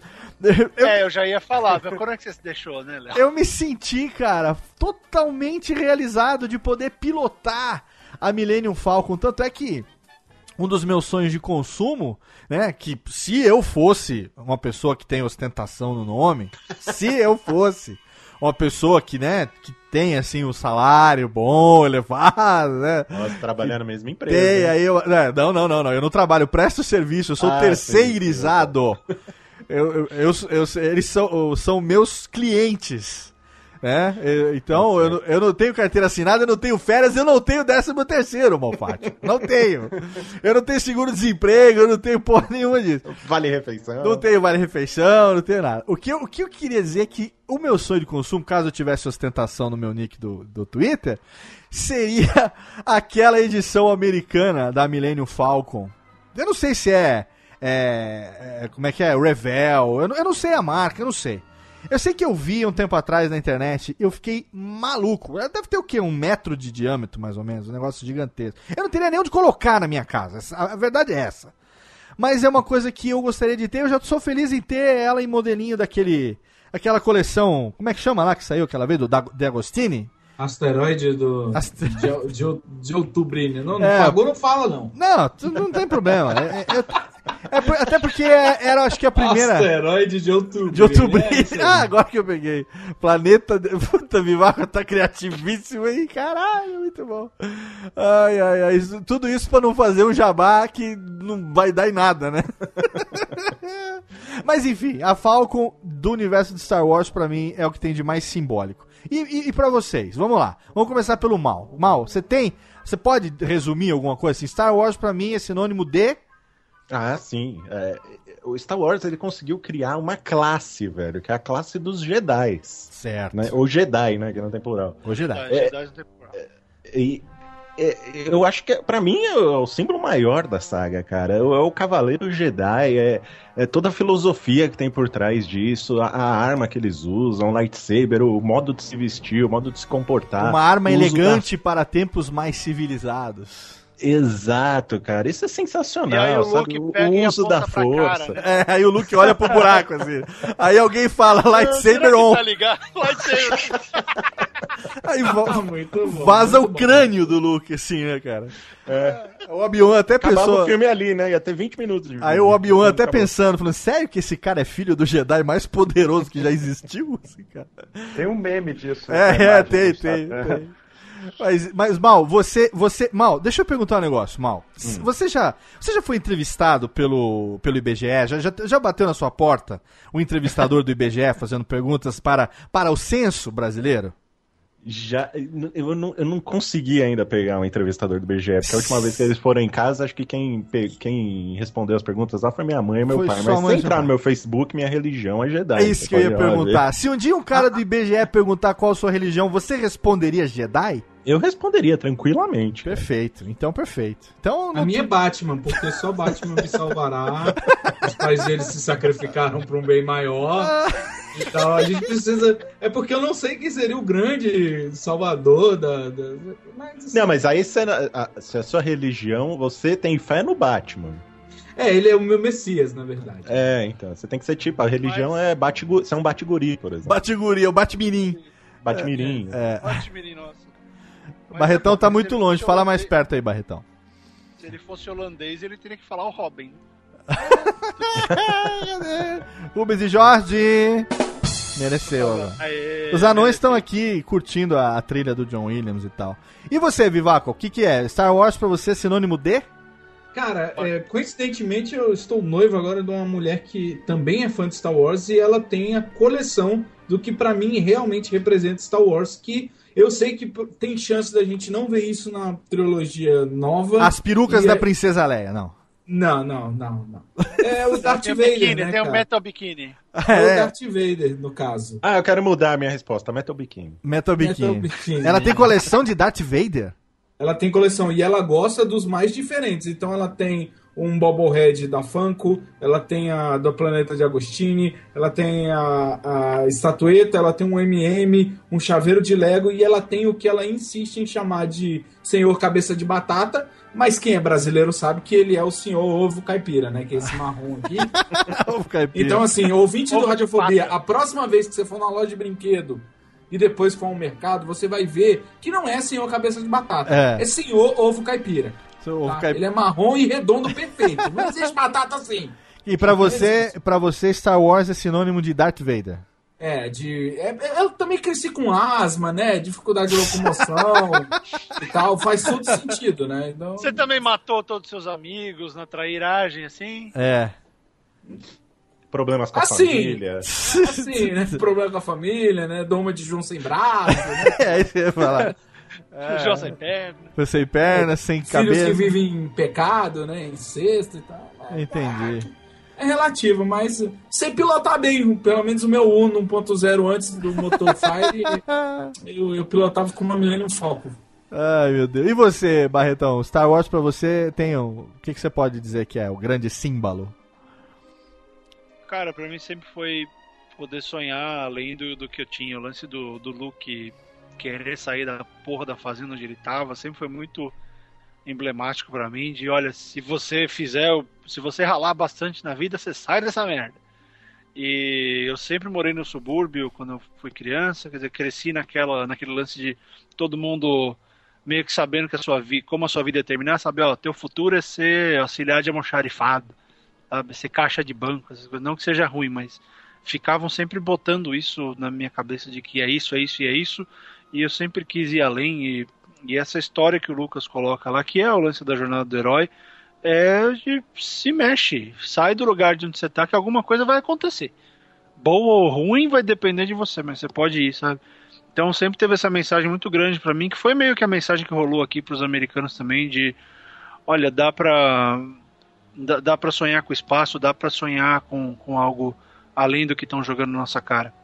E tem uma outra coisa também que vai um pouco disso daí, é o, o lance do Han Solo com o Chewbacca, sabe? Aquela amizade fantástica que eles têm, in- inquebrável. Tudo bem, o Han salvou o Chewbacca, e ele deve a vida. Isso tá no universo expandido, talvez não exista mais, curioso. Né? Ah, mas enfim, é, o lance daquela amizade, do fato do Chewbacca, ele, não, é- ele nunca foi um cachorro. Ele é um cachorro, não, Um nunca cachorro. foi. Ele é um puta de um amigo que tá ali pro que der e vier pro cara, porque o cara salvou a vida dele. Então é um conceito que eu nunca vi, eu nunca tive isso crescendo no Brasil. Nunca ouvi falar, ninguém nunca me ensinou que a amizade podia ser isso.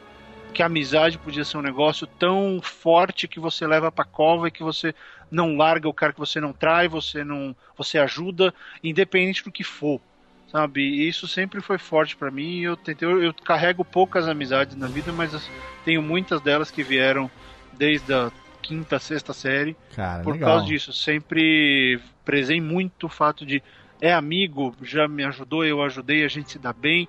ah, independente de onde estar no mundo, é amigo, vai ser pra sempre. Então, essas duas coisas pra mim são muito foda. Na sala do trono ou no triturador de lixo, a amizade prevalece. É? Né? Em qualquer lugar que esteja. Muito Com bem. Dianoga e tudo. Exatamente. E você, Nick? E pra você? Pra mim é- são os Jedi mesmo, especialmente o Yoda, né, cara? Todo aquele Yoda, ensinamento. é, cara. Cara, Yoda é muito, muito sinistro, cara. Se você parar pra pensar as coisas que ele fala no fi- nos filmes, assim, já dá uma, uma boa, sabe? Você tem um bom caminho pra você ser uma pessoa legal, assim, cara, e, e respeitar os outros, entendeu? E ver que não julgar as coisas pelas aparências, né? Não julgar as pessoas pela sua pelo seu sua posição atual, assim, você sempre pensar no, no futuro, né? Sempre pensar. Tudo bem que ele deu uns moles ali no, na trilogia nova, porque, porra, o, o Palpatine tava ali do lado, né? Todo mundo podia ter visto, mas. é, fora isso, assim, cara, o Yoda dessa trilogia clássica é uma coisa assim impecável. Ele é, é o mestre, assim, que, que todo mundo queria ter, assim. Ninguém nunca teve coragem de olhar do nariz pra cima, assim, né, cara? Porra. Levantar o capuz, eu assim. choro com o Yoda até hoje. Quando ele explica o que é a força, aquela é Sim. uma das melhores cenas de Star Wars inteira. Cara, muito foda. É, e essa, toda, toda essa, essa, essa parte do treinamento do Luke em Dagobah, toda, toda essa parte dele, né, enfrentando os seus medos e é, no momento, eu- eu- uma, uma cena que, que é bem gravada, aproveitando isso que o Nick tá falando, mas uma cena, acho que uma das cenas preferidas, eu tenho um carinho muito grande por essa cena, é no momento que o Yoda tá fazendo as traquinagens ali, mexendo nas coisinhas do, do Luke e tal, pegando lanterna. Meu, meu, meu, meu, lanterninha. Aquela coisa toda que ele pega e tal, e comendo a- aquela ração, né? Aquela ration lá do Luke e tal. E aí ele, o Yoda, né? Frank Oz, genial, mas enfim, o Yoda olha pro, pro nada, faz aquela, aquele beicinho, aquela cara de. e, e fala assim: não dá. Ele é muito velho e muito teimoso. E aí o, o, Obi-Wan responde pra ele, mas eu não era igual a ele, não era assim comigo também, alguma coisa assim. E aí o Luke faz uma cara de bosta.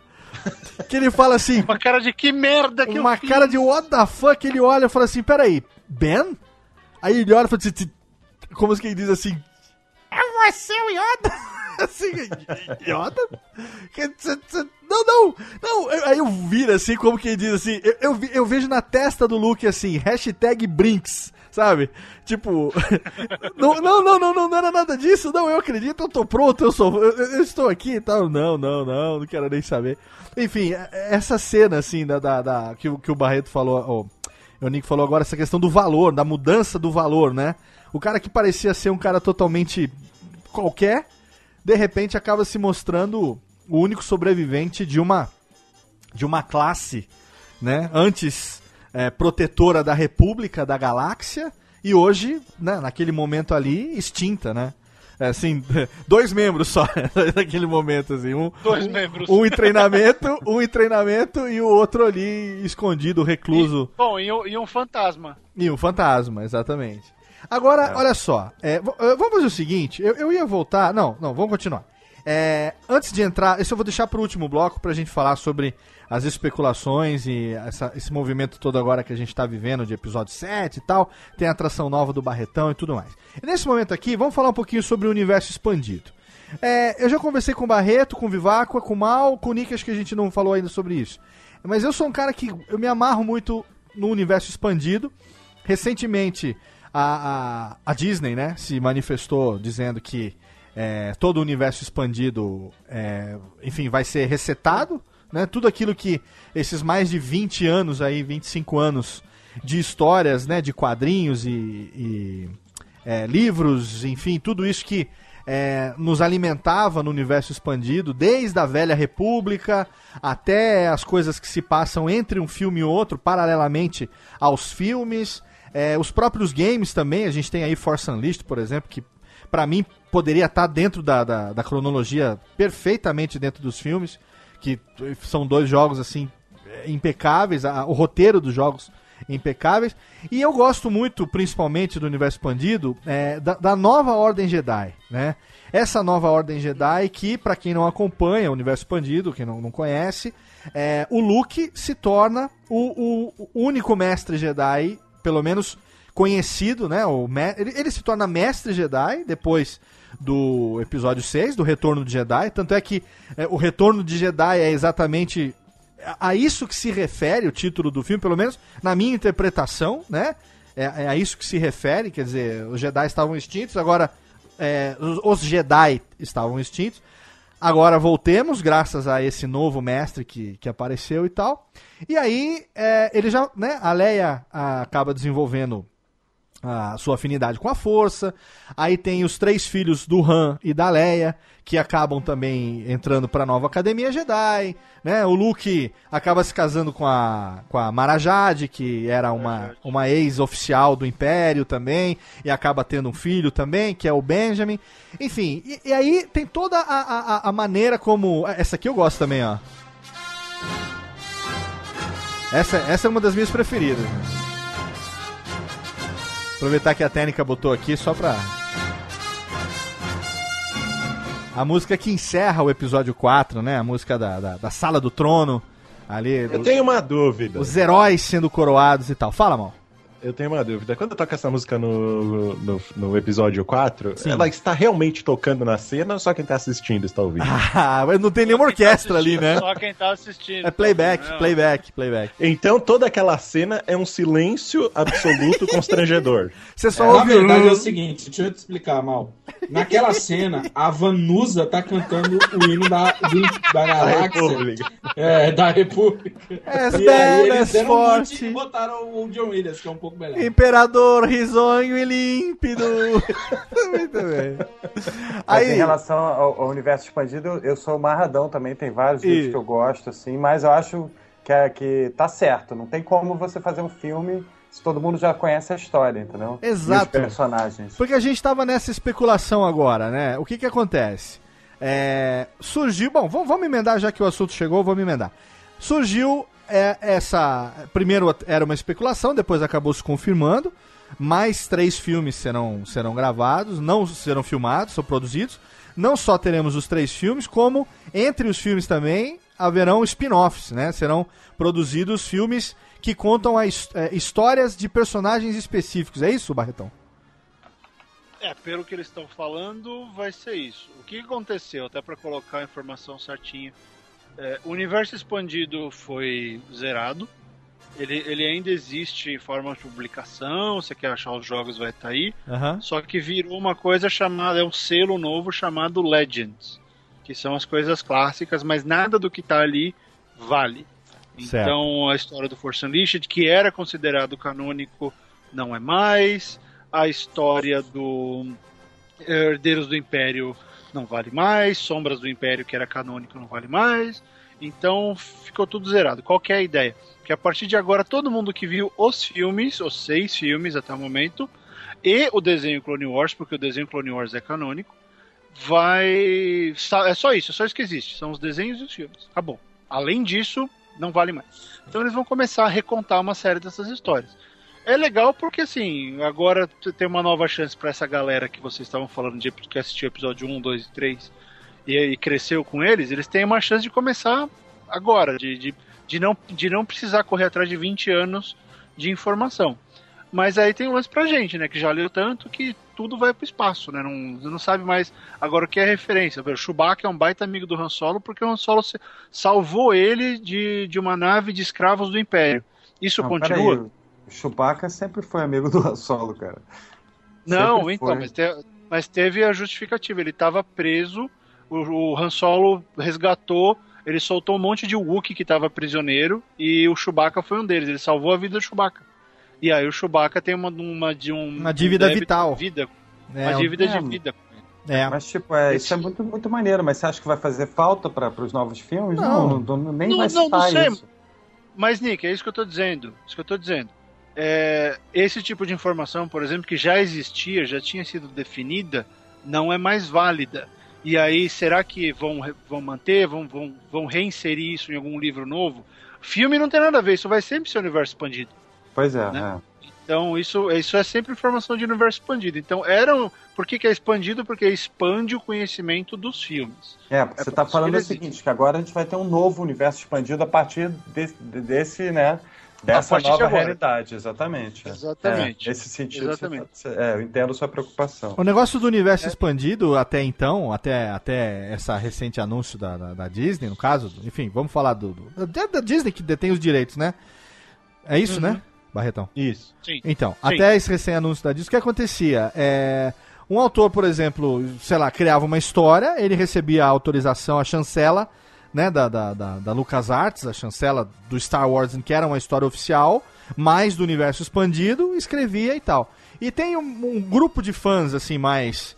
é, um grupo de fãs mais fãs vamos dizer assim, que nem o Barretão e outros que, que leem, que consomem essas coisas do universo expandido, que consideram, consideravam até então o universo expandido como parte da, da, da história, e tem a- aquele grupo que fala, não, pra mim o que vale são só os filmes e o resto, sei lá, é- é- seria aí se fosse, né, como se fosse uma coisa alternativa e tal. O que dá pra entender agora é que vai ter uma espécie de chancela e o que vier do universo expandido agora vai fazer parte da, da, da Vai cronologia? valer isso. É isso? Vai valer oficialmente valer, é como isso. parte da cronologia. É, vai que- valer, porque agora, agora eles vão nivelar a informação e o que sair agora vai ser canônico. Que Entendi. é, um, que é informação aceitável e oficial. Foi o que eles disseram. Entendi. Se eles vão de fato efetivar isso, só vamos saber na hora que sair. Ah, é, pelo que eu entendi também quando eles informaram isso daí, é que vai ter mais controle a respeito das histórias que vão fazer parte É, desse universo Que não expandido. tinha até então. né? Porque antes, é, era meio a caralha, porque o cara conseguia autorização pra fazer algo com a marca Star Wars e ele pirava, ele criava o que ele quis- queria. E aí É. vinha outro autor, fazia Ressuscitava outra quem, história. ele, ressuscitava quem ele queria, fazia um monte de coisa, né? Exatamente.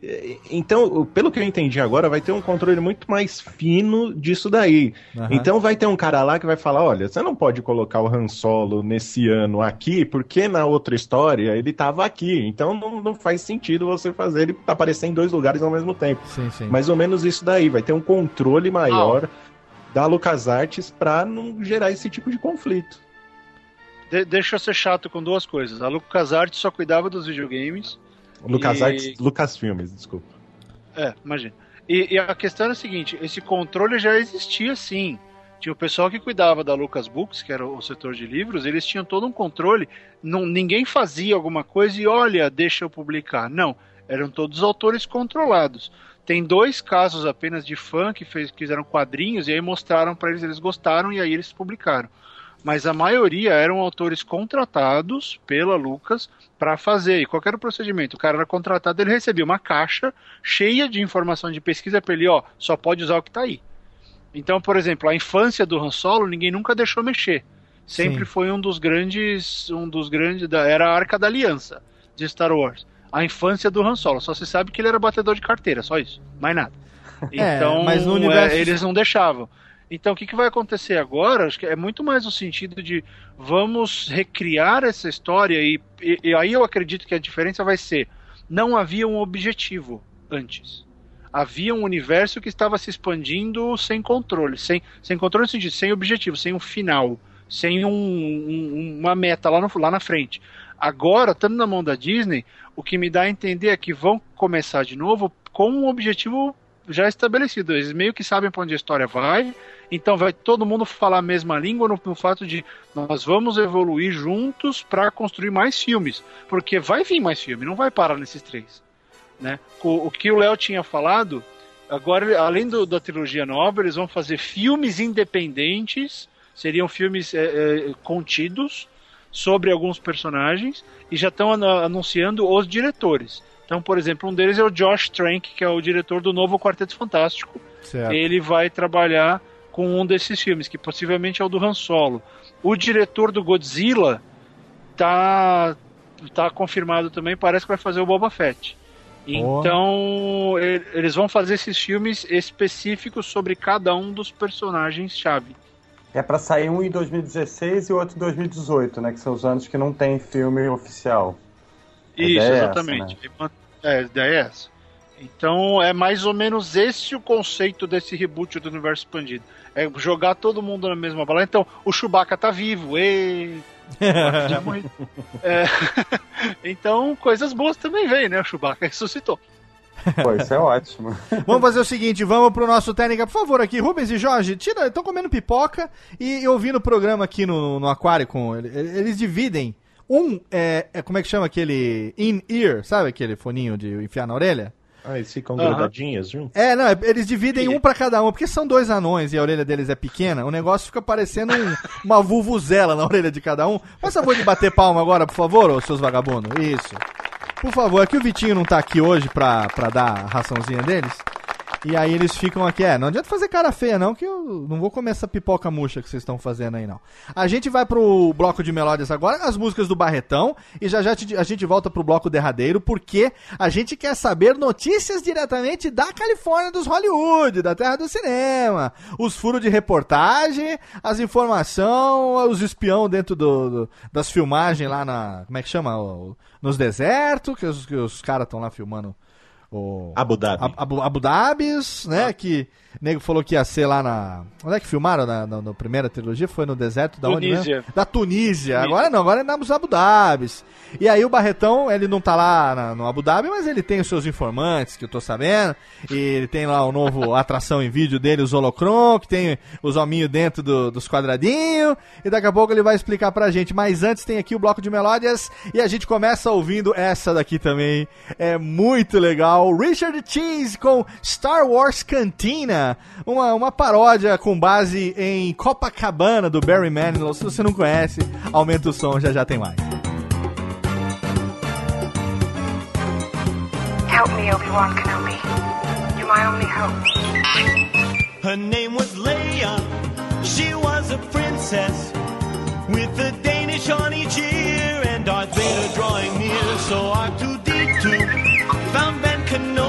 Obi-Wan. He'd have to put the Death Star plans into the rebellion's hands. So Luke and Obi-Wan had to get to Alderaan. So they stopped into Mos Eisley to have a drink with Han at the Star Wars, Star Wars Cantina. The weirdest creatures you've ever seen at the Star Wars, Star Wars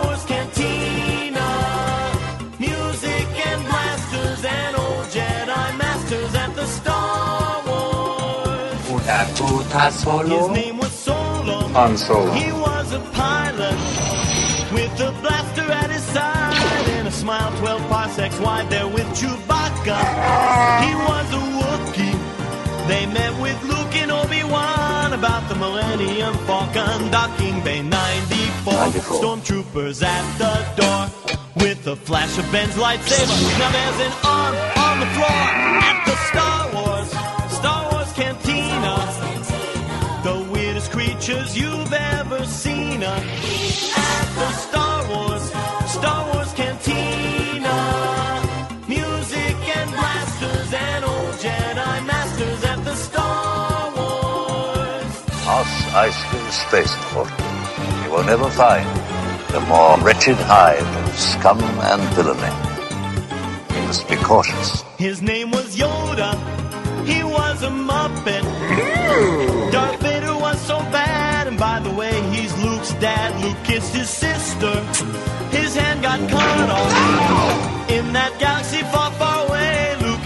A lousy day. Boba Fett was so mean. Jabba had bad hygiene. Why didn't they all just relax back on Tatooine at the Star Wars, Star Wars Cantina? The weirdest creatures you've ever seen uh,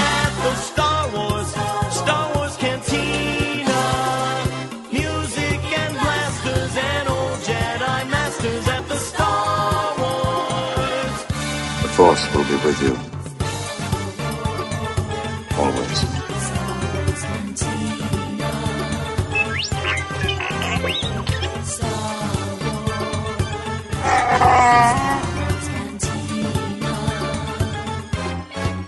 Radiofobia. Radiofobia. Radiofobia. Radiofobia. Radiofobia.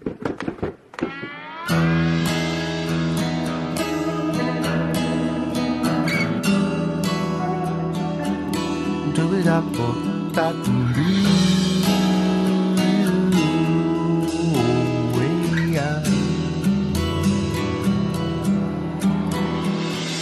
world is fucking turning to shit. The earth don't stand a chance. Hurricane, typhoon will destroy the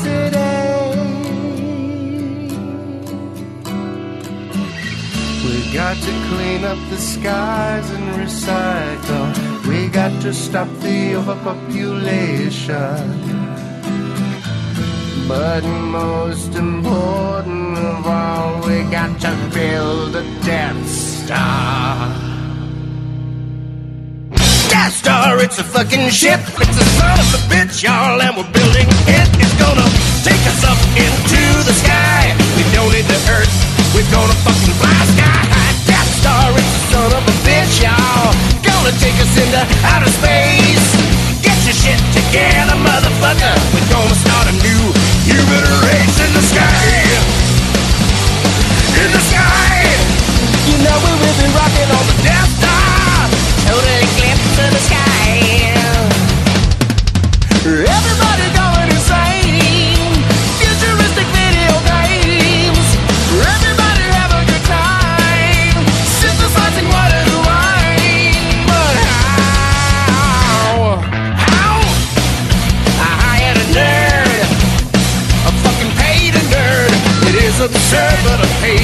Build it. Cause I don't know how to build that shit. That's right. There's a vacuum in space. We'll fucking suck your face. Day or night, you gotta make it and tight. You gotta build that shit, make it out of sight. The fucking Death Star. You know we will be rocking on the Death Star.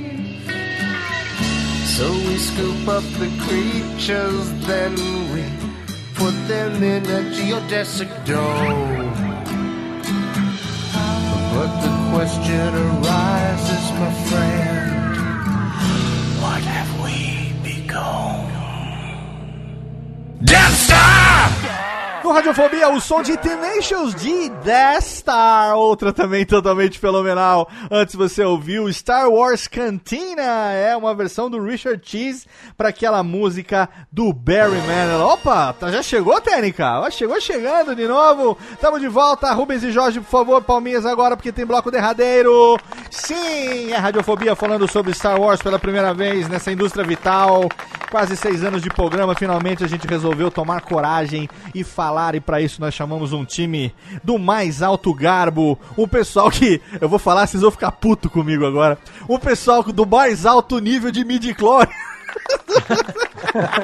É nerd, tar, é nerd tarja preta. Nerd tarja preta, com as, as midi-chlorian no cerebelo, midi-chlorian de cu é rola, né? Puta que pariu, hein? Ai, meu Deus do céu, essa midi-chlorian. Olha, tá certo que meus filhos gostam da, da, da- trilogia nova e tal, mas midi-chlorians, Jar Jar Binks ninguém merece, né, cara? Puta que pariu. É, já, bicha don't have a puma, filha da puta. Eu sou obrigado a ouvir isso de vez em quando ainda do... É Obi! Obi! Da puta. Ai, É o que verdade, o Obi-Wan Wars que merece um peteleco. Né? Ai, cacete, O velho. Obi-Wan fica tentando se livrar dele o tempo inteiro, mas o, o Você pai- vê, a língua, a língua, a língua tá presa, a língua tá presa, a língua adormeceu, você não consegue falar. Filha da puta. É, pior O que... Qui-Gon era, o era o Jedi que levava cachorro pra casa, né, Nick? Ah, que bonitinho, vou levar pra Ah, casa. eu vou levar pra mim. Exatamente. As criaturas, você bobear, chegava na casa dele e tinha um rancor de 5 metros na casa dele lá. que, ele, que ele tinha lá de, de- de estimação. Mas enfim, você sabe, estamos aqui, temos a presença de Vivaco, o Barretão e Nick Ellis.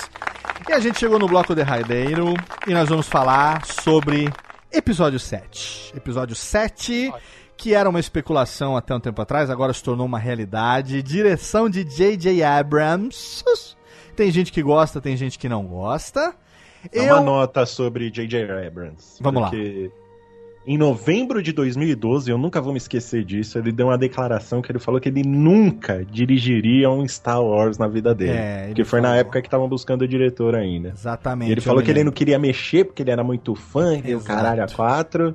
E três meses depois ele anunciou que ia, ia dirigir, cara. Cê- Isso. Pois eu é. não. Ele é um fanfarrão, né, cara? Ele é o cara que, pra desmentir os boatos que a Millennium Falcon ia estar no próximo filme, ele mandou uma foto do, do tabuleiro de xadrez da Millennium Falcon. Esse né? animal. Ele, ele é um fanfarrão. Mas ele você é sabe- Um rapaz, rapaz sorrateiro. Ra- Sorrateiro. Você sabe o que que me deixa, o que que me deu uma esperança positiva disso, Mal?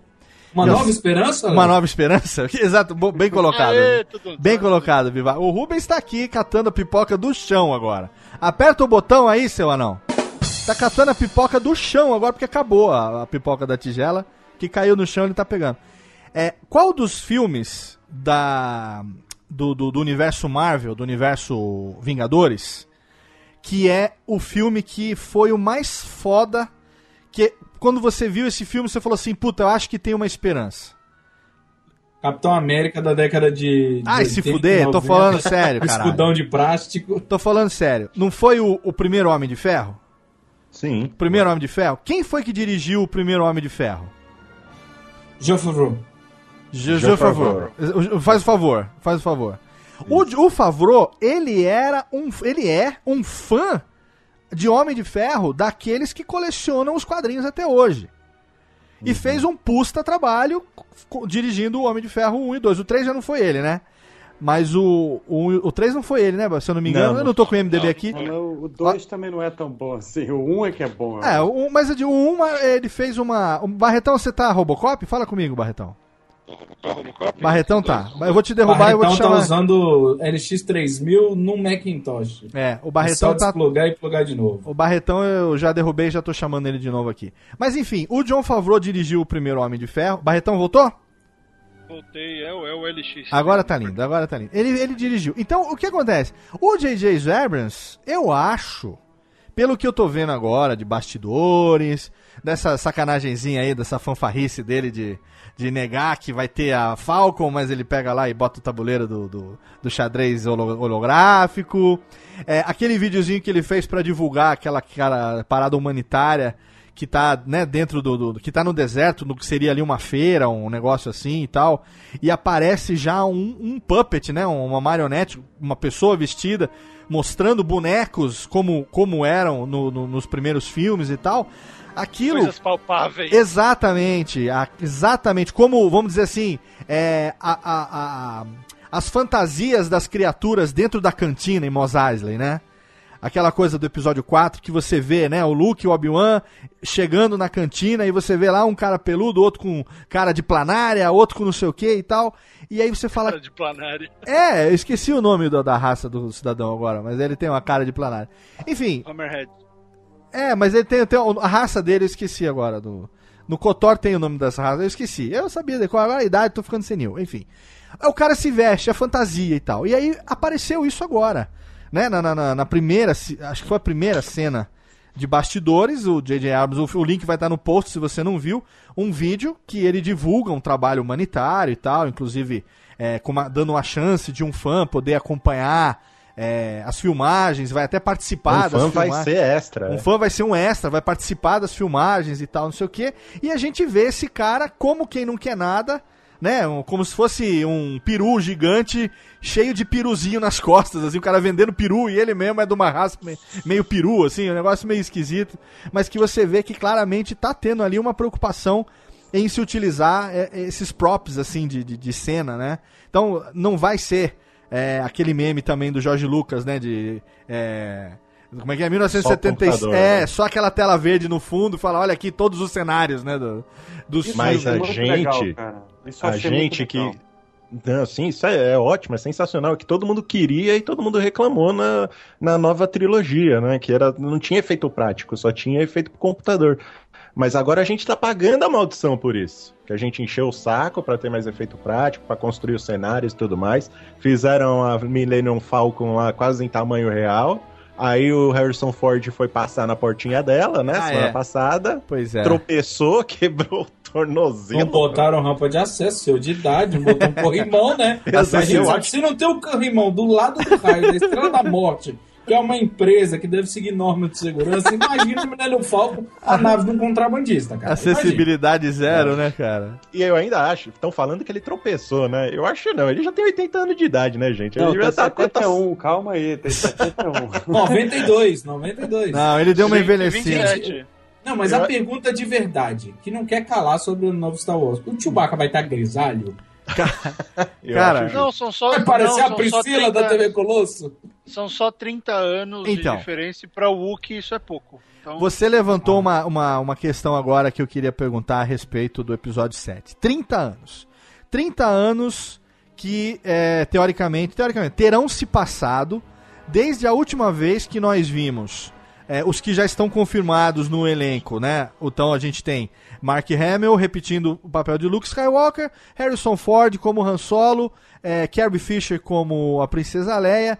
A gente já tem confirmado também Anthony Daniels como C-3PO, é, Kenny Baker como R2D2. É...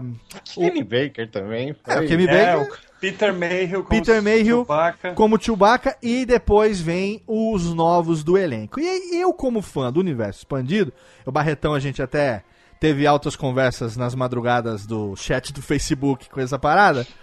É, eu comecei, eu vibrava cada vez que tinha algum anúncio relacionado a esse filme, porque eu sou um cara que eu sou apaixonado por uma história do universo expandido que se chama Legacy of the Force, que agora não vai ser mais considerado. Para quem não conhece, o Legacy of the Force é uma saga que se passa 30 anos depois, né, de- depois do, do da do Retorno de Jedi, Retorno de Jedi. 30 anos depois da morte do Vader, né? E nessa fase, a, a nova Ordem Jedi já está estabelecida, é, uma nova república já está formada. A gente tem os filhos do Han e da Leia, no caso, os gêmeos, né? O Jason e a Jaina. É, um dos filhos deles já morreu, que é o, o Anakin. E a só gente fazia merda. é, que morreu numa, numa, numa das missões dele. É, e a gente tem o Ben, que é o filho do Luke e da Mara Jade. E o que acontece? Resumo da ópera, se você não conhece Legacy of the Force, a Disney já falou que vai desconsiderar mesmo, mas acontece que é o seguinte, spoiler agora, o filho mais velho do Han Solo se torna um Lord Sith.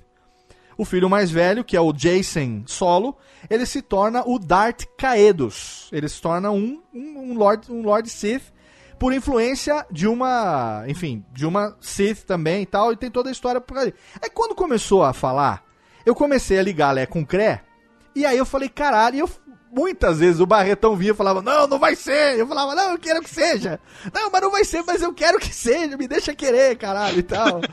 Não tem como ser, tem que ser uma história original, cara, não tem como. Então, é, e aí, e aí para corroborar que o Barreto tinha razão, eles anunciam que esqueça qualquer coisa que você já ouviu de universo expandido, porque a gente vai fazer uma nova história. Então, agora caiu por terra a chance de ver Legacy of the Force no cinema. Claro que eu concordo que não daria pra fazer, porque Legacy of the Force também ela é uma numa sequência, né? Ela tem, ante- tem histórias que antecedem, que criam a, a- a- o ambiente pra ela acontecer. E depois dela tem toda uma história que tem que acontecer também pra poder ter uma. O universo expandido, a vantagem é exatamente essa, né? Uma coisa liga com a outra que acaba produzindo outra coisa e tal, então. E É, e é tanta E- e, coisa Nick, que você perde e, a Nick, noção, não tinha né? como, não tinha como eles mantiver- manterem isso, porque o maior evento que aconteceu em Star Wars nesse inteirinho de tempo foi o foi o New Jedi Order. Sim. E mudou tudo. Então a galáxia estava de outro jeito, os personagens foram afetados absurdamente por isso. Então no dia que anunciaram o Chewbacca, eu falei, já era, esquece. Porque É. se o Chewbacca tá aí, foda-se. Não tem é, New Jedi Order, pois é. Não, não pode ter. E o Chewbacca ele ainda roda no primeiro livro do New Jedi Order, que é o Vector Prime. Então ele abre, a morte dele abre o New Jedi Order. Porque na hora que o Peter Mayhew tava ali, ele fala, esquece, já foi, um abraço. Sim. Não vai é. levar nada em consideração. Então pode ser uma história muito mais próxima do que a gente imagina em termos de, de conceito, em termos de em, em termos de conteúdo, porque em tese não aconteceu nada. Eles só envelheceram, vai acontecer uma É. parte de coisa, mas, Mas o eles vão que- escolher, olha, isso aqui é legal. Mas o que dá pra É. perceber, pelo menos pela escolha do elenco, é que a gente tem ali é, atores, né, e que tem é, o perfil pra ser filho tanto do Luke quanto da Leia Kurhan, né? A gente Ou um monte de aprendiz, né? ou um monte É. de Tudo aprendiz. muito novo. Pois é. Eu fiquei, eu fiquei muito feliz quando eu soube que a Gwendoline Christie tava, tava é, confirmada no filme, porque ou ela vai ser uma, uma Sith muito foda, ou ela vai ser, tipo, descendente do Luke ali, tipo, Eu do acho- Darth Vader. Então, eu acho que ela tem o perfil pra ser a filha do Han e da Leia, né? Eu não sei. Aí estão que tá, falando não quem? ter Da- mais. da- Da, da, A grandona da- do Game da of Thrones. Gente, só eu pensei nela como a filha do Chewbacca. Ah, não. Só eu. É só eu mesmo que pensei nela. Ué, mas ó, ó, ó, não, ó, tá certo aí, hein? Pode ser. Não, e É. tem a Lupita Nyong'o, cara, que ganhou o Oscar, agora é uma Então. fenomenal, cara. E Essa aí- pode ser o que ela quiser. Quando anunciaram ela, cara. Ela tá, não tá? Lupita tá também, não? Tá. Então, aí eu, eu fiquei mais ainda bolado porque a Sith que foi responsável pela queda do Jason, é, ela era negra. E ela era, tinha esse perfil, eu esqueci o nome dela agora, mas ela era negra, magrinha, sabe? Ela era meio que uma. é, nessa Legacy of the Force, ela é meio tipo o que a Ventress foi, né? A Sage Ventress foi lá no, no, no Clone Wars. É meio que essa essa Sith agora. E aí eu falei, caralho, tão... mas aí não, aí agora o último anúncio foi. Não, não rola e não vai ter mais. E o que, que vocês esperam, gente? Vocês têm, alguma expectativa pra isso? Porque olha só, é, o, o, o Mark Hamill, ao longo de todos esses anos, ele acabou se firmando como, enfim, um excelente voice actor, né? Ele foi responsável pelas melhores e maiores dublagens é, do, do, do, do, do, Coringa, né? Tanto na, Coringa, na série animada, nos, nos jogos da série Arkham também e tal. Ele foi, assim, um fantástico. Lógico que agora ele volta como Luke, não tem como não voltar como Luke. Mas como, o que esperar de um Luke depois do, do, do Retorno de Jedi? O que esperar de um Luke 30 anos mais velho? O que esperar de um, de um Han e de uma Leia 30 anos depois? Eu, eu, cara, depois que disseram que devemos desconsiderar o universo expandido, zerou, cara. Eu, tô, eu tô- meu- meu- não consigo pensar em nada, cara. Ah, mas Eu- eu tem que pensar nas fantástico. obviedades. Pensa nas obviedades. O Luke vai ser o Master Luke, Exatamente. não tem jeito. Ele não, ele não tem outra opção. Ele vai ser o Mestre Jedi, ou ele restabeleceu a academia, ou ele tá tentando. Du- duas coisas. Eles não têm opção. É um ou outro. É, o, a Leia provavelmente vai estar numa figura mais política. E o Sol do lado dela. Vai ter um Exato. pouco de aventura e tudo, mas você tem que imaginar que eles são projeções daqueles personagens que eles eram. Não vai dar pra reinventar personagem. Lógico. E eles vão estar em, em posições mais de sabedoria, de guia pra essa molecada. Porque a merda vai acontecer com a molecada. E, cara, eu torço muito pra que não tenha Sith Lord. Porque, de novo, puta que pariu, né? Pois Meio é, que então. deu, né? De novo, vai ser a mesma ameaça, o mesmo problema. Não, a gente já viu isso, traz outra coisa. Por isso que o, Vector, Tá. o, o New Jedi Order foi legal, porque introduziu um inimigo novo, um, um inimigo diferente. Eu espero muito que aconteça algo ah, além disso, porque não tem mais por que ter guerra contra o que sobrou do Império. Tá muito tarde, 30 anos já acabou. É, é legal que tenha alguma coisa nova em termos de ameaça. Tem que ter uma ameaça gigantesca. Você ouviu Mas- falar nesse boato dos últimos dias, Barretão, que diz Fala. que. Eu não sei se eu falo também, porque pode ser um spoiler. Fala, né? fala, É- né? Foda-se. Bom, pois é, então tá, tá rolando um boato de que é, alguns atores vão ser Jedi Hunters. Então É, eles vão. É, pois é. e Tipo vão tá, Bounty, tipo- Bounty Hunters, então. É, só que Jedi Hunters. Sim. E aí, tipo, eles, os Jedi não não estariam numa posição tão boa quanto a gente pode imaginar que eles estivessem. Tão Eu, confortável. eu sempre imaginei que eu sempre imaginei que os top é, hu- hunters, né, da, do universo do Star Wars, o top prize deveria ser os Jedi, né? Porque não deve ser fácil capturar. Exato. E, é. e assim, pô, e talvez o Boba Fett seja the topest of the hunters. Meu inglês tá fantástico. É. Mas assim, tá, tá bonito, é, tá bonito. Seria o top do top, né? O cara já deve ter. E, e, e para mim deveria ser uma coisa bem, bem submundo, assim. o melhor de todos tipo, captura três Jedi. E aí sem, aparece. sem o universo expandido, o Boba Fett tá morto. Sem o universo expandido, ele morreu no estômago do Sarlacc, né? Exatamente. É. Como é que ele sai do estômago do Sarlacc? Me diga. Não, no universo expandido, O ele. Dengar, o, De- o Dengar vai lá e ele meio que mata o Sarlacc, o Dengar joga uma bomba lá e ele sai. É porque o processo de digestão do Sarlacc leva, tipo, sei lá, cinco anos, assim, sabe? Então. É, aí- Mil anos, né? né? É, mil anos, é mil anos. Mil né? Então, tipo, imagina, mas o tamanho da fome. É, é tipo, tipo as filas dos hospitais aqui no Brasil. né? Agora, agora, o Barretão, qual é o nome daquele ator? Aquele ator mais velho? Quem é que, que foi anunciado também, que tava na, na, na passagem Ah, do. O Max, Max von Sydow. Max von Sydow tá no elenco. Que é mesmo de qual? Fala um personagem que ele fez. Ah, ele fez um dos juízes no Juiz Dredd. Ele. que mais? ele faz alguma coisa em Sydow Game of, caralho. Game of Thrones, não? Não, não. Game of Thrones, quem tá no Game of Thrones é o, é o comandante Veers, que é o que pilota o AT-AT no Star Wars. Não, não, isso eu E sei, é eu tô na- dizendo ao contrário agora. Alguém do Game of Thrones agora que tá no novo elenco de Star Wars. é a Gwendolyn. É a não, a- além é da Brienne, é, a Brienne, né? A Gwendolyn Christine, né? É, ela não tem mesmo, ninguém, né? não. Tem. Ninguém, só ela de Game of Thrones. Não, porque eu lembro de, de um, de um- de um senhor de, de cabelo branco, tem uma cara de vilãozão ele, assim, né? Tem um... O Max von Sydow ele fez um vilão muito bom no Shutter Island, né? No, é, do, do Scorsese, recentemente. Ah, então, acho que é ele. Ele, ele tem vilão cara que de... não era vilão, né? Exatamente. é, não era vilão porque, enfim, né? Não vamos spoiler o Né? filme. Mas ele tem todo jeito pra ser um, um antagonista nesse, no episódio 7, né? Sei lá, cara, é muito chute ainda, né? Porque ninguém É, tá se falando for nada, pelo- a gente só tem certeza do- dos famosos. Se bem que ele, Ele poderia pode ser tanto um- ser um all new um Alec mestre. Guinness, assim, né? Ele pode ser tanto um mestre Sith quanto pode ser um mestre Jedi. É, também. então, Se ele bem que pode- mestre Jedi é complicado, né? Ele Porque- poderia ser tanto um arquétipo do, do, do Dukan, né? Do Doku, quanto um arquétipo do Obi-Wan, né? Ele pode ser, exatamente, ele pode ser um Jedi que fugiu naquela.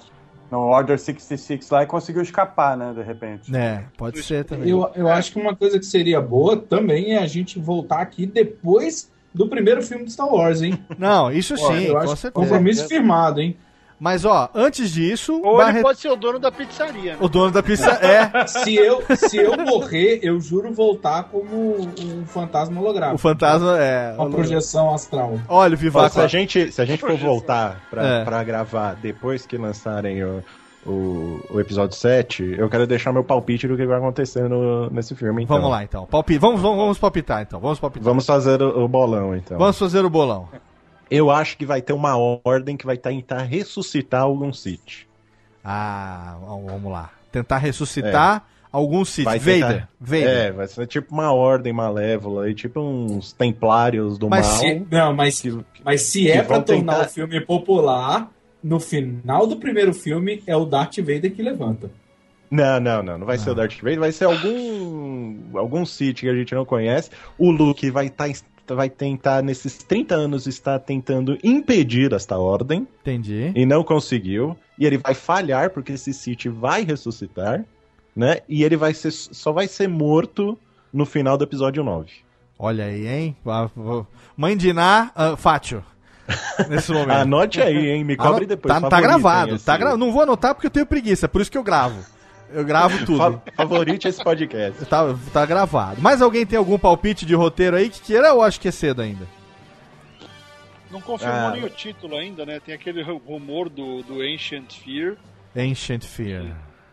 Olha aí, olha a pista aí. Olha a pista, hein? É, você sabia do rumor, por isso que você falou. É, mas isso aí, até aí, ele é. Até aí nós estamos falando com o editor de Jovem Nerd News. Então você, né, ele tem obrigação de saber essas coisas todos os dias, né? Eu acho que é quente, eu acho que é quente. Acho que é quente, Barretão. acho que é quente. Ele bebe. É, eu, eu não acho tô. Eu não quero, eu não quero Sif, não. Fala aí, Nick. Eu acho que eles vão estar, eles vão estar lutando para implantar a República, a nova República, que por algum motivo não rolou ainda. É, não sei, cara. Eu, eu acho que vai ter Sif também no- na parada. Talvez não seja a única ameaça, mas acho que não tem como não ter Sif na história, senão. É, qual Acho- poderia ser a ameaça do, do- do Cara, universo? aí, aí eu, eu vou entrar no universo expandido que não que zerou, mas tem tantas coisas que poderia ser, cara, tipo Yuuzhan Vong, é, nego de outros planetas que da República, da Orla Exterior, que que resolveram, sei lá, se rebelar e, e, e ameaçar a nova, a nova república. Sei lá, cara. Aí que tá. Depois que disseram que nada mais vale, eu não consigo pensar em mais nada, cara. Eles me fuderam. É porque Mas agora você pode pensar em tudo. Mas aí que tá, eu não Mas tenho criatividade eu acho, nenhuma. Eu acho que vai ter alguma coisa como Jedi Hunter. E, e assim, é aquela coisa que a gente aprendeu quem acompanhou no universo Dragon Ball. O cara é mais forte até você chegar na nova beirada do universo, né? Então você não sabe o que estava acontecendo, é, como o palpite do mal falou, ah, a nova ordem, a nova ordem, e eles descobrem é, algo, é, vamos dizer, alguma ordem num planeta distante que também tem tecnologia parecida com sabre de luz. Isso eu acharia legal, tipo um filme que fosse de origem dos Jedi que não tivesse que apelar para nós que sabemos a história que o Jedi tem que escolher o cristal e blá blá e fazer o próprio sabre. A gente sabe disso que a gente viu o extra do 14 VHS que o Barrito tem na casa dele e o videocassete só pegou porque era uma quarta-feira com lua minguante. E não, tipo, contar uma história, sabe? Contar uma história para todo mundo. Como é que um Jedi começa? Como é que surge um sabre de luz? Parte, parte origem, mas aí quando você vê e acha que é uma origem antiga, quando você vê o Luke treinando o cara, sabe? E a gente sabe que o Mark Hamill consegue fazer vozes diferentes. Isso pra mim seria foda. Um filme de treinador, tipo o novo Obi-Wan da parada, mas a ameaça agora é outra. E não é fantasma. Graças a Deus. Caralho, hein? Eu- eu, eu não consigo ter essa criatividade. Jedi de Elite, né? Ameaça agora é. Agora, agora eu imaginei o Luke com a voz do, do Coringa. Fudeu, né, cara? Agora. What are you talking about, Batman? Você já viu esse vídeo, né, Léo? Dele, que o pessoal ele tá dando uma palestra sobre Sim, eu Star vi, Wars eu e vi. pedem pra ele imitar o Coringa falando com o Luke. É, eu vi, cara. Eu vi. O meu cérebro deu, deu duas voltas. Eu não consigo pensar em outra coisa agora, cara. Eu não sei, eu não tenho criatividade. Agora o cara travou, cara. Travou. O roteiro desse filme é do JJ também, não, né, Barretão? Ele é só diretor, né? Também, ah, também vai escrever. Tá, Por enquanto, já tem um, um roteirista envolvido. Agora me foge o nome de verdade. Mas ah, é ele e o Lawrence Kasdan, caralho. Mas naquela. É, o Kasdan. Caralho. Mas aquela, aquela foto que mostrou todo mundo lá, aquilo lá não era uma passagem de roteiro, não?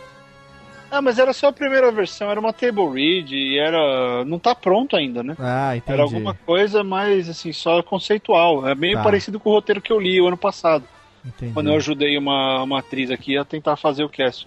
Entendi. Então é uma coisa mais conceitual. Mas tem que pensar, Lawrence Kasdan que escreveu Indiana Jones, Retorno de Jedi e o Império. Sim, Tá? sim, sim. Ele também Pois é. escreveu a merda do Dreamcatcher do, do King, mas enfim, ele, ele é o cara que escreveu o melhor roteiro de Star Wars até hoje. Sim. Então dá pra esperar coisa boa. Agora, a gente tem que pensar uma coisa. Tem que pensar num cara chamado J.J. Abrams. Sim. Por quê? Quem pensaria naquele, ro- naquela ideia maluca do, do, primeiro, do primeiro Star Trek? É. Né? De Ah, o universo, o universo paralelo, né? É, saiu do, do Bob Orsi e do Kurtzman, tudo bem, mas ele tava ali. Ele com certeza criou junto Sim. E, e tal. Então, a gente tem que imaginar também o que, que o JJ pode fazer com Star Wars. E o, e o JJ, ele, ele é discípulo da tal da, da, da Mystery Box. Sempre tem um, um- um- Como que é o nome disso? Ai, é, começa com M. Merda, não. Não, não é merda, o MacGuffin. o MacGuffin. Sempre tem o MacGuffin no filme, que é a, a, a pasta do, do Tarantino, que tem no carro, que tem na caixa. Ah, sim. Sempre tem um mistério. Então ele pôs isso um pouco no Star Trek e ele pode trazer isso para Star Wars. Então pode ser que tenha algum mistério no filme. E ação a gente sabe que vai ter bastante. E eu tô pensando muito no primeiro Star Trek e tentando imaginar o que ele pode fazer naqueles modos. Porque funcionou pra Ah, caramba cara. e ele meio que Star Warsizou o Star Trek. Né? Então eu tô pensando mais nele, em vez de tentar ir pro universo expandido, Léo. É. Porque vai sair daquela cabecinha maluca dele ali. qualquer Pois história. é, cara. E do Jorge Eu- Lucas, né? Então vai ser meio que, ó, a Cara. história é essa, se vira, faz funcionar. Daí o, já pensou, cara? Tá tendo um problema lá numa cápsula, é, sei lá, de, de vácuo. Aí o, o Han tá lá, ele bate com a mão no vidro e tá na palma da mão escrito assim, Not Penis Boat, um negócio assim, já pensou?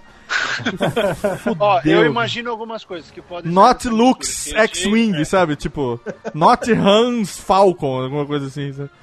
Ai, meu Deus, não sei o que pensar, Kasdan, cara. Misturando sei. Kasdan, Jorge Lucas e JJ, pode ser uma outra guerra civil, É. outro tipo de guerra civil. Ah, pode ter uma ameaça de. Isso já foi usado no universo expandido, mas pode ter algum sol explodindo, alguma merda que vai afetar o resto do pessoal. E só ah, se for o Ancient Year, só alguma coisa antiga pode pode resgatar, que leva um pouco a ideia daquelas baleias do Star Trek. Ah, vai ser alguma coisa assim grandiosa, alguma coisa que vai colocar tudo em risco. Não vai ser pequeno, porque até agora Star Wars foi focado na família. Pois é. Não é mais a família. Pois é. Então agora vai ser algo que pode foder com todo mundo. É. E eu só vejo coisas de grande, de grande, de calamidade assim mesmo. E Uma- sabe, uma explosão. agora, agora você falando, você me deu uma, uma luz. Olha aí, você, seu lanterna, me deu uma luz. É, por que 30 anos depois? Claro, não vou falar, entrar em detalhes óbvios, né? De tipo, é, é porque o, é, o elenco envelheceu 30 anos, obviamente. Claro, mas não, não vou entrar nesse, nesse aspecto. Eles né? estão velhos. ó. Eles estão velhos Mais por isso, velhos, seu, seu burro. E a não. Leia não é mais gostosa. É, eu não vou entrar nessa, mas assim, é, pensando na história, né? Por que que na cronologia da história é, não teria nenhuma aventura, ou nenhuma justificativa e tal, pra se fazer uma história anterior a 30 anos? Talvez porque estivesse tudo muito bem obrigado na galáxia durante esse período.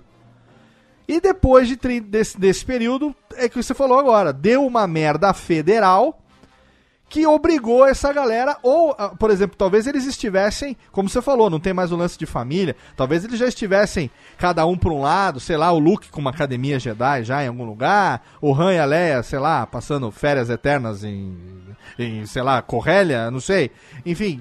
E aí, de repente, né, o Han podia ter, ter voltado pro planeta dele, tá lá, né, sei lá, enfim. Af- Afinal de contas, ele continua sendo do planeta dele, né, porque isso tá no filme é, original, né, então... É, fala que ele é correliano, não é universo expandido, né? Não, Então, a nave, a nave dele é de. eh, ele não fala. Ele não fala que ele é de Corélia, não. Ah, mas enfim, ele podia estar, sei lá, na casa da tia, tomando chá, sei lá, puta chá demorado pra caralho. Chá de estômago de sarlacc, demora mil anos pra cozinhar o negócio. sei lá, chá de, de, de ameba de sarlacc. Enfim, e aí, pô, agora deu uma merda federal, o que que acontece? Sei lá, ó, agora, agora, tá começando a vir as ideias, hein? Ó, ó, tá começando a vir as ideias agora, hein? a, a- o, o, o alerta o alerta desse novo perigo de, disso que está acontecendo ele vem para o Han e a Leia e obriga eles a saírem do, do, do- da aposentadoria ou do descanso, seja lá o que for, e recorrerem ao Luke. E aí eles vão atrás do Luke e falam: olha, ficamos sabendo por fontes fidedignas, a internet do C3PO atualizou aqui o, o firmware. Disseram pra gente que vai dar merda e agora a gente veio atrás de você porque é bom começar a se mexer e tal. E aí o Luke tá lá como mestre Jedi com essa galerinha patotinha, a nova patotinha, que não precisam ser filho de ninguém, podem ser realmente novos, novos, os novos é, Jedi. E aí, porra, galera, então tá aí, ó, 30 anos, achei que não fosse, achei que essa academia não fosse dar pra mais nada, né? Achei que a gente fosse ficar aqui só brincando de, de neon e tal, viajando as cavernas pra pegar os cristalzinhos coloridos. Agora não, agora vamos lá que tá na hora de tá na hora de fazer uma prova de verdade pra vocês. E aí entra, olha, você acabou de me dar ideias, eu não tive até agora. Agora agora se deixar eu vou embora nessa loucura. Eu quero saber o seguinte: se é filme do J.J. Abrams, vai ter lens flare no, no Ah. Star Wars? Vai- Claro não, que não, vai. não. Vai ter light lens flare saber. Light ele vai flare. botar lens flare no lightsaber, cara. Vai ser foda. Ai, que legal. Meus amigos, o programa é muito legal, é muito maroto, o tema é mais do que foda pra caralho. Mas chega uma hora que tem que terminar. Cadê Rubens e Jorge? Cutuca a criançada aí. Cutuca, porra! Criançada? Aí. É, tem que acabar. Mas se foi foda pra caralho, ninguém fica triste, não. Muito bem, Técnica. Muito bem, chegamos ao final. Olha, eu acho que fomos bem sucedidos, hein? Acho que fomos bem sucedidos nessa empreitada de fazer um Radiofobia sobre Star Wars. Afinal de contas, especular é o que a gente mais gosta de fazer desse planeta. É, dar ideias malucas que ninguém nunca vai ouvir, só o ouvinte do, do programa vai ouvir. Os diretores do filme não saberão. Assim, bom, vamos fazer esse jabazinho daqui a pouco. Técnica, pô, a trilhazinha de encerramento eu quero aquela então que eu falei, que é uma das mais, uma das mais legais. Toca pra gente. Exatamente!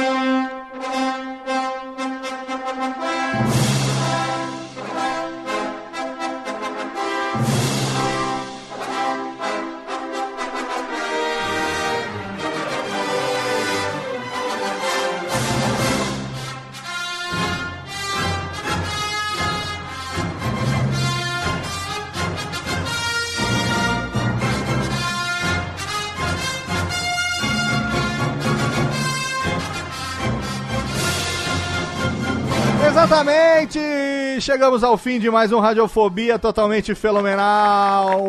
Muito obrigado a você aí que fez o download, muito obrigado a você que nos acompanha. Eu quero agradecer, como sempre, a participação dos meus queridos amigos, começando pelo meu irmão, ele que tem um braço de cada lado da força. Um braço no Dark Side, um braço. Ele é bronzeado, metade bem, metade não, né?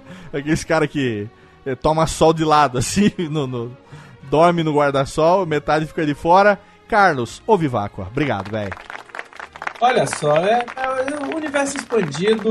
No Radiofobia a gente expandiu o seu universo, levantamos questões e é obrigatório que você deixe a sua teoria, seja da conspiração ou seja do bom roteiro, nos comentários. Né? É, é- é isso, né, Léo? Exato. que- É isso aí. É obrigatório, é Vamos, obrigatório. vamos interagir a partir de agora, porque daqui a pouco o Barretão vai passar os links aí dessa, da nova atração que ele está desenvolvendo agora no YouTube também a respeito de Star Wars. E aí, ali a gente vai ter mensalmente, ele já disse que é mensalmente, um novo episódio falando sobre a produção, os bastidores, o que, que tá vindo por aí, os rumores e tal. E a gente vai interagindo, porque, enfim, a gente tá aí diariamente é, se relacionando nas social medias. De vez em quando a gente se encontra também nos eventos.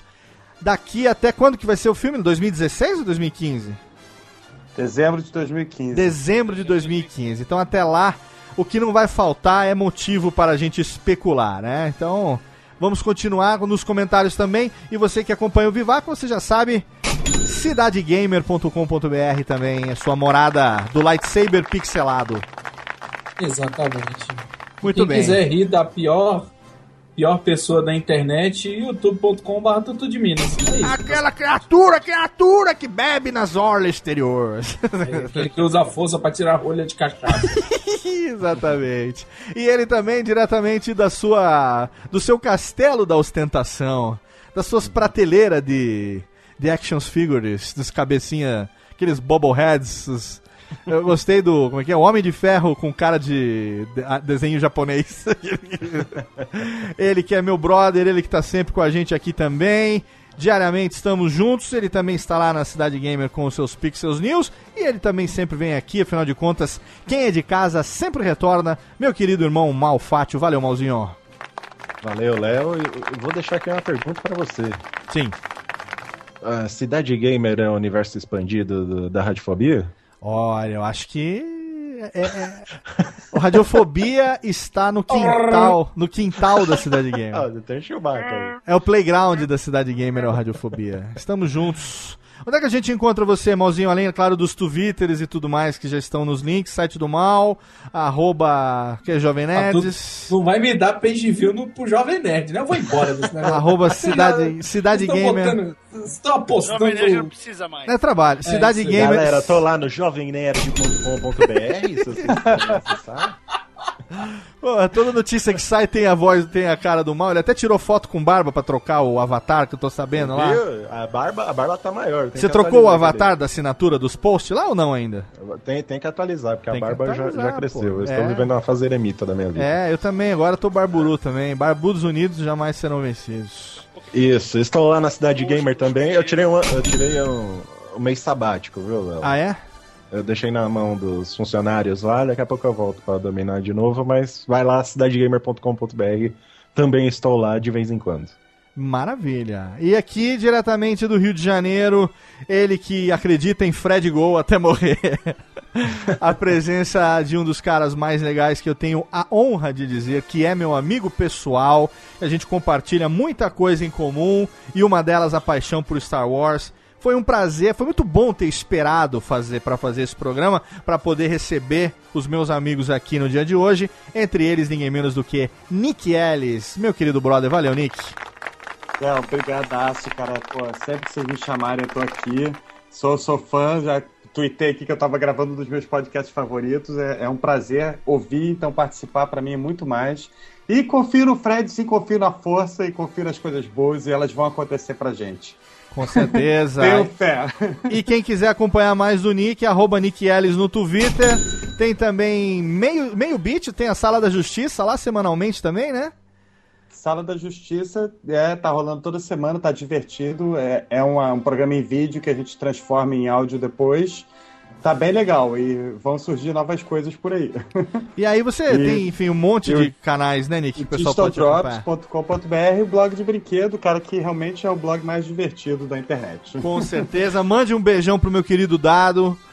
Que Com certeza. É, tem uma inveja foda dele também pelos O blog de brinquedinhos. brinquedo é o blog do. do você, você lê o feed do blog de brinquedo, você dá um Ctrl T no eBay. Exatamente. É, eBay e Mercado Livre. É uma raiva É. daquele, daquela. Da, quando atualiza o feed do blog de brinquedo, rapaz, eu subo pelas paredes, velho. É, Ah. Cada página é uma tentação. Esses dias tinha lá um Boba Fett tamanho real, só pra você ter uma ideia. 3.500 Obamas, assim, coisa básica, né? Ah, passa à vontade vocês que são pobres. Eu não passo vontade. Ah, é, nenhuma. você não pode, pô, você é. Rapaz, Dá pra, cara, o, o, o Hot Toys que o, que o mal tem do Luke Skywalker é tão realista que dá pra refazer o look todo via stop motion com ele, cara. eu tô pensando Só seriamente. Eu tô pensando seriamente em pedir pro Jovem Nerd rescindir o nosso contrato de prestação de serviço. E, porra, vou levar a carteira pra ele assinar semana que vem, cara. Eu, eu acho que tem alguma coisa errada aí nessa divisão aí de share da Ô, coisa. ô, ô, ô, Léo, vou te falar um negócio. Eu não vejo o mal há três meses. É. E a única coisa que ele faz que a gente pediu, né? Ó, eu sei que você não pode falar, você tá recluso e tal, que agora que você assinou o contrato bônus de 70 horas semanais a mais, né? É, tira foto de vez em quando pra mostrar que você tá vivo. Pois Aí é. a gente- é, ele finge que são fotos de avatar, mas na verdade é, é sempre uma foto com alguma coisa, reflexo na TV com noticiário pra gente saber que dia é. Ah, é. Vocês não são foda. E obrigado, Nick, mais uma vez pela sua participação, meu amigo. Obrigado, Léo. E eu quero agradecer também ele, que é meu brother, ele é diretamente de Los Angeles, ele que é o pai da Ariel, ele que é um cara, cara criativo, um dos caras mais inteligentes que eu tenho o prazer de chamar de meu amigo, e que agora também começou uma atração mensal. É, ele vai explicar um pouquinho pra gente com o seu momento Jabex nesse encerramento aqui. Receba meu abraço, Jedi Fábio Barreto. Valeu, brother. Eu agradeço, Léo, por todo o programa. Muito legal estar nesse programa de Star Wars que você relutou tanto em fazer, mas Pois foi é. em boa hora, porque agora a empolgação tá renovada, né? Pois é, cara. Nó- Nós estamos naquela coisa. Eu lembro, ó, o, o programa que eu criei agora é o Star Wars Holocron e ele nasceu por causa do Léo. Um dia tá no Facebook e o Léo pega e publica. Star Wars Episódio 7 vai se passar 30 anos depois. Eu fiquei puto. Eu, Caramba, Léo, spoiler, que sacanagem. Ele, pô, mas spoiler, o que, que é isso? Aí a gente começou a brigar. Eu falei, caramba, eu tô brigando com Eu o falei- as monotícias. Eu falei, não é spoiler, tá em todos os sites de notícia, cara. Aí ele falou assim, ele falou assim, não, mas é que eu tô fugindo das notícias, né? Aí naquele dia eu percebi, já era. Não tem Aí eu falei assim, cara, como é que você vai fugir das notícias? Falei, pelo contrário, vamos aproveitar que é uma época de, de redes sociais, uma época de interatividade e tal, e vamos trazer essas notícias pro nosso benefício, né, cara? Vamos falar disso. Vamos transformar Né? isso E em discussão, foi. né? E aí foi. Então eu já tinha começado com o Barreto Unlimited, que era o meu programa de entretenimento, cinema, música, literatura aqui em Los Angeles. E eu criei o bloco, o, o spin-off, o Star Wars Holocron. Que Excelente. também tá lá no youtube.com barra Barreto Unlimited. E o Holocron vai sair nesse mesmo canal. E para quem quiser seguir aí, tô no Twitter, arroba SOS Hollywood, ou no Facebook é só botar meu nomezinho, Fábio M. Barreto, e conversar sobre nerdice, cinemas, dou consultoria de graça para jovens diretores. Olha aí. Escritores, né? Excelente. Todos os links, Mas é claro, estão no post. Valeu, Técnica. Eu, eu vou falar aqui que eu sinto falta do podcast do SOS Hollywood e dos editoriais do Barretão, cara. Pois é. Ouvia e gostava muito. Os editoriais eu leio lá no Brainstorm, mas o, o, o, o SOS Não, Hollywood faz falta mesmo. É aquela coisa, um Fala. texto bem escrito é muito bom, mas tinha umas ênfases que ele dava, sabe? Uns desabafos e tal. Que você final sentia do programa. voz dele. É, exatamente. Ah, eu sinto, sim, eu é. sinto falta. sinto E eu falta. quero aproveitar- Pode eu falar, tenho Barretão. planos de Eu tenho planos de voltar com o SOS Cast, mas com outro formato, mais baseado em entrevistas. Só que como esse ano eu já comecei com os vídeos, e os vídeos são feitos com um grande carinho e uma grande qualidade visual aqui em, em- em Hollywood, eu achei melhor não, não começar mais um monte de coisa junto, sabe? E eu também estou terminando o segundo livro, Filhos do Fim do Mundo continuando bem de vendas e tudo mais. Estou publicando uns contos na Amazon de forma independente. Sim. E tô acabando o segundo livro que sai em 2015. Então eu achei muita coisa, sabe? E eu preciso de um produtor aí, cara, pra fazer o SOS. Eu preciso de alguém que traga os convidados, porque não dá pra fazer tudo isso sozinho, Aham. sabe? Não, não tem como. Assim como o, o- o Gaveta começou a pegar ajuda, o Léo também ah, precisa. de- não dá pra fazer tudo, sabe disso. Sim, claro. né? Então não adianta querer abraçar um mundo se É. o resultado não tiver vindo de pelo menos uma das coisas. E, e para evitar aquela frustração, né? A gente faz por amor, mas em algum momento precisa virar um- algo mais profissional. Por Com isso que o certeza. Barreto Ó. Limited tem tido esse Barretão, de investimento Deus, todo. Não pare de fazer o, o Barreto Unlimited, porque esse, Não, cara, não. esse é o programa mais eu quero foda. aproveitar, eu quero aproveitar aqui, que já que foi falado do- dos vídeos do Barreto, como editor, eu quero aproveitar para elogiar a edição do Evandro. Do, Do caralho. Evandro, Evandro é, Lima, né? O sobrenome dele? Evandro Lima. Que é, o- pra o- quem não no sabe. Twitter é o Slave. O Slave Gaveta, pra quem não sabe. né? Então, enfim, é, eu quero aproveitar pra elogiar o trabalho dele, que tá sido muito legal. É isso aí, cara. É isso aí. Tá aí, Star Wars na veia. Tem mais algum recadinho, Barretão? Ou tá tudo dado já? Cadê? Caiu? O povo caiu? Ah, não. Então, cadê? O povo foi, foi para a orla exterior nesse momento? Não Aproveitar sei, que eu não sei. é, deu um bug aqui na chamada, então aproveitamos para encerrar o programa. Obrigado aí para você que fez o download em radiofobia.com.br. Para você que acompanha nosso programa semanalmente, tem um podcast bacaninha para você. Não deixe de seguir também todos os integrantes e o Radiofobia no Twitter. E você já sabe, plante uma árvore, escreva um filho, grave um livro e até logo. Vai! Cadê, Técnica? Aqui o reverb, isso, vai, Técnica, sobe, tema, tchau! Já acabou, já acabou. Pizza, já acabou o programa! Acabou o programa, Obi! Obi! Acabou o programa, Obi! Do Reva Puma, filha da puta desse. Eu acho que esse devia ser uma das vozes dos anões.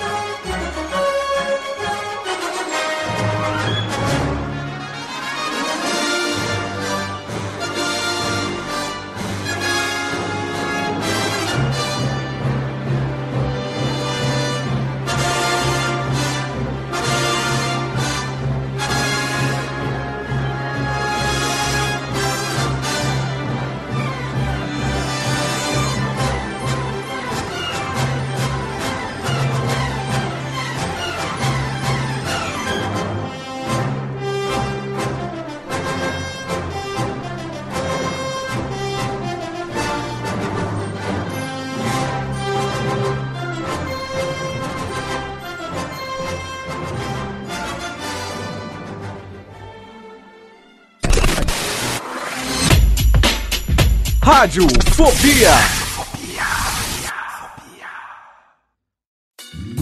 Oi, eu sou o Antônio Viviani e quero convidar você a ouvir o nosso podcast Voz Off. Desde julho de 2017, eu e meu amigo Nicola Lauleta temos o prazer de conversar com as grandes vozes do rádio, da TV e da publicidade do Brasil e trazer suas histórias até você. Se você, como nós, é apaixonado por locução, acesse vozoff.com.br e acompanhe nossos episódios aqui na Radiofobia Podcast Network.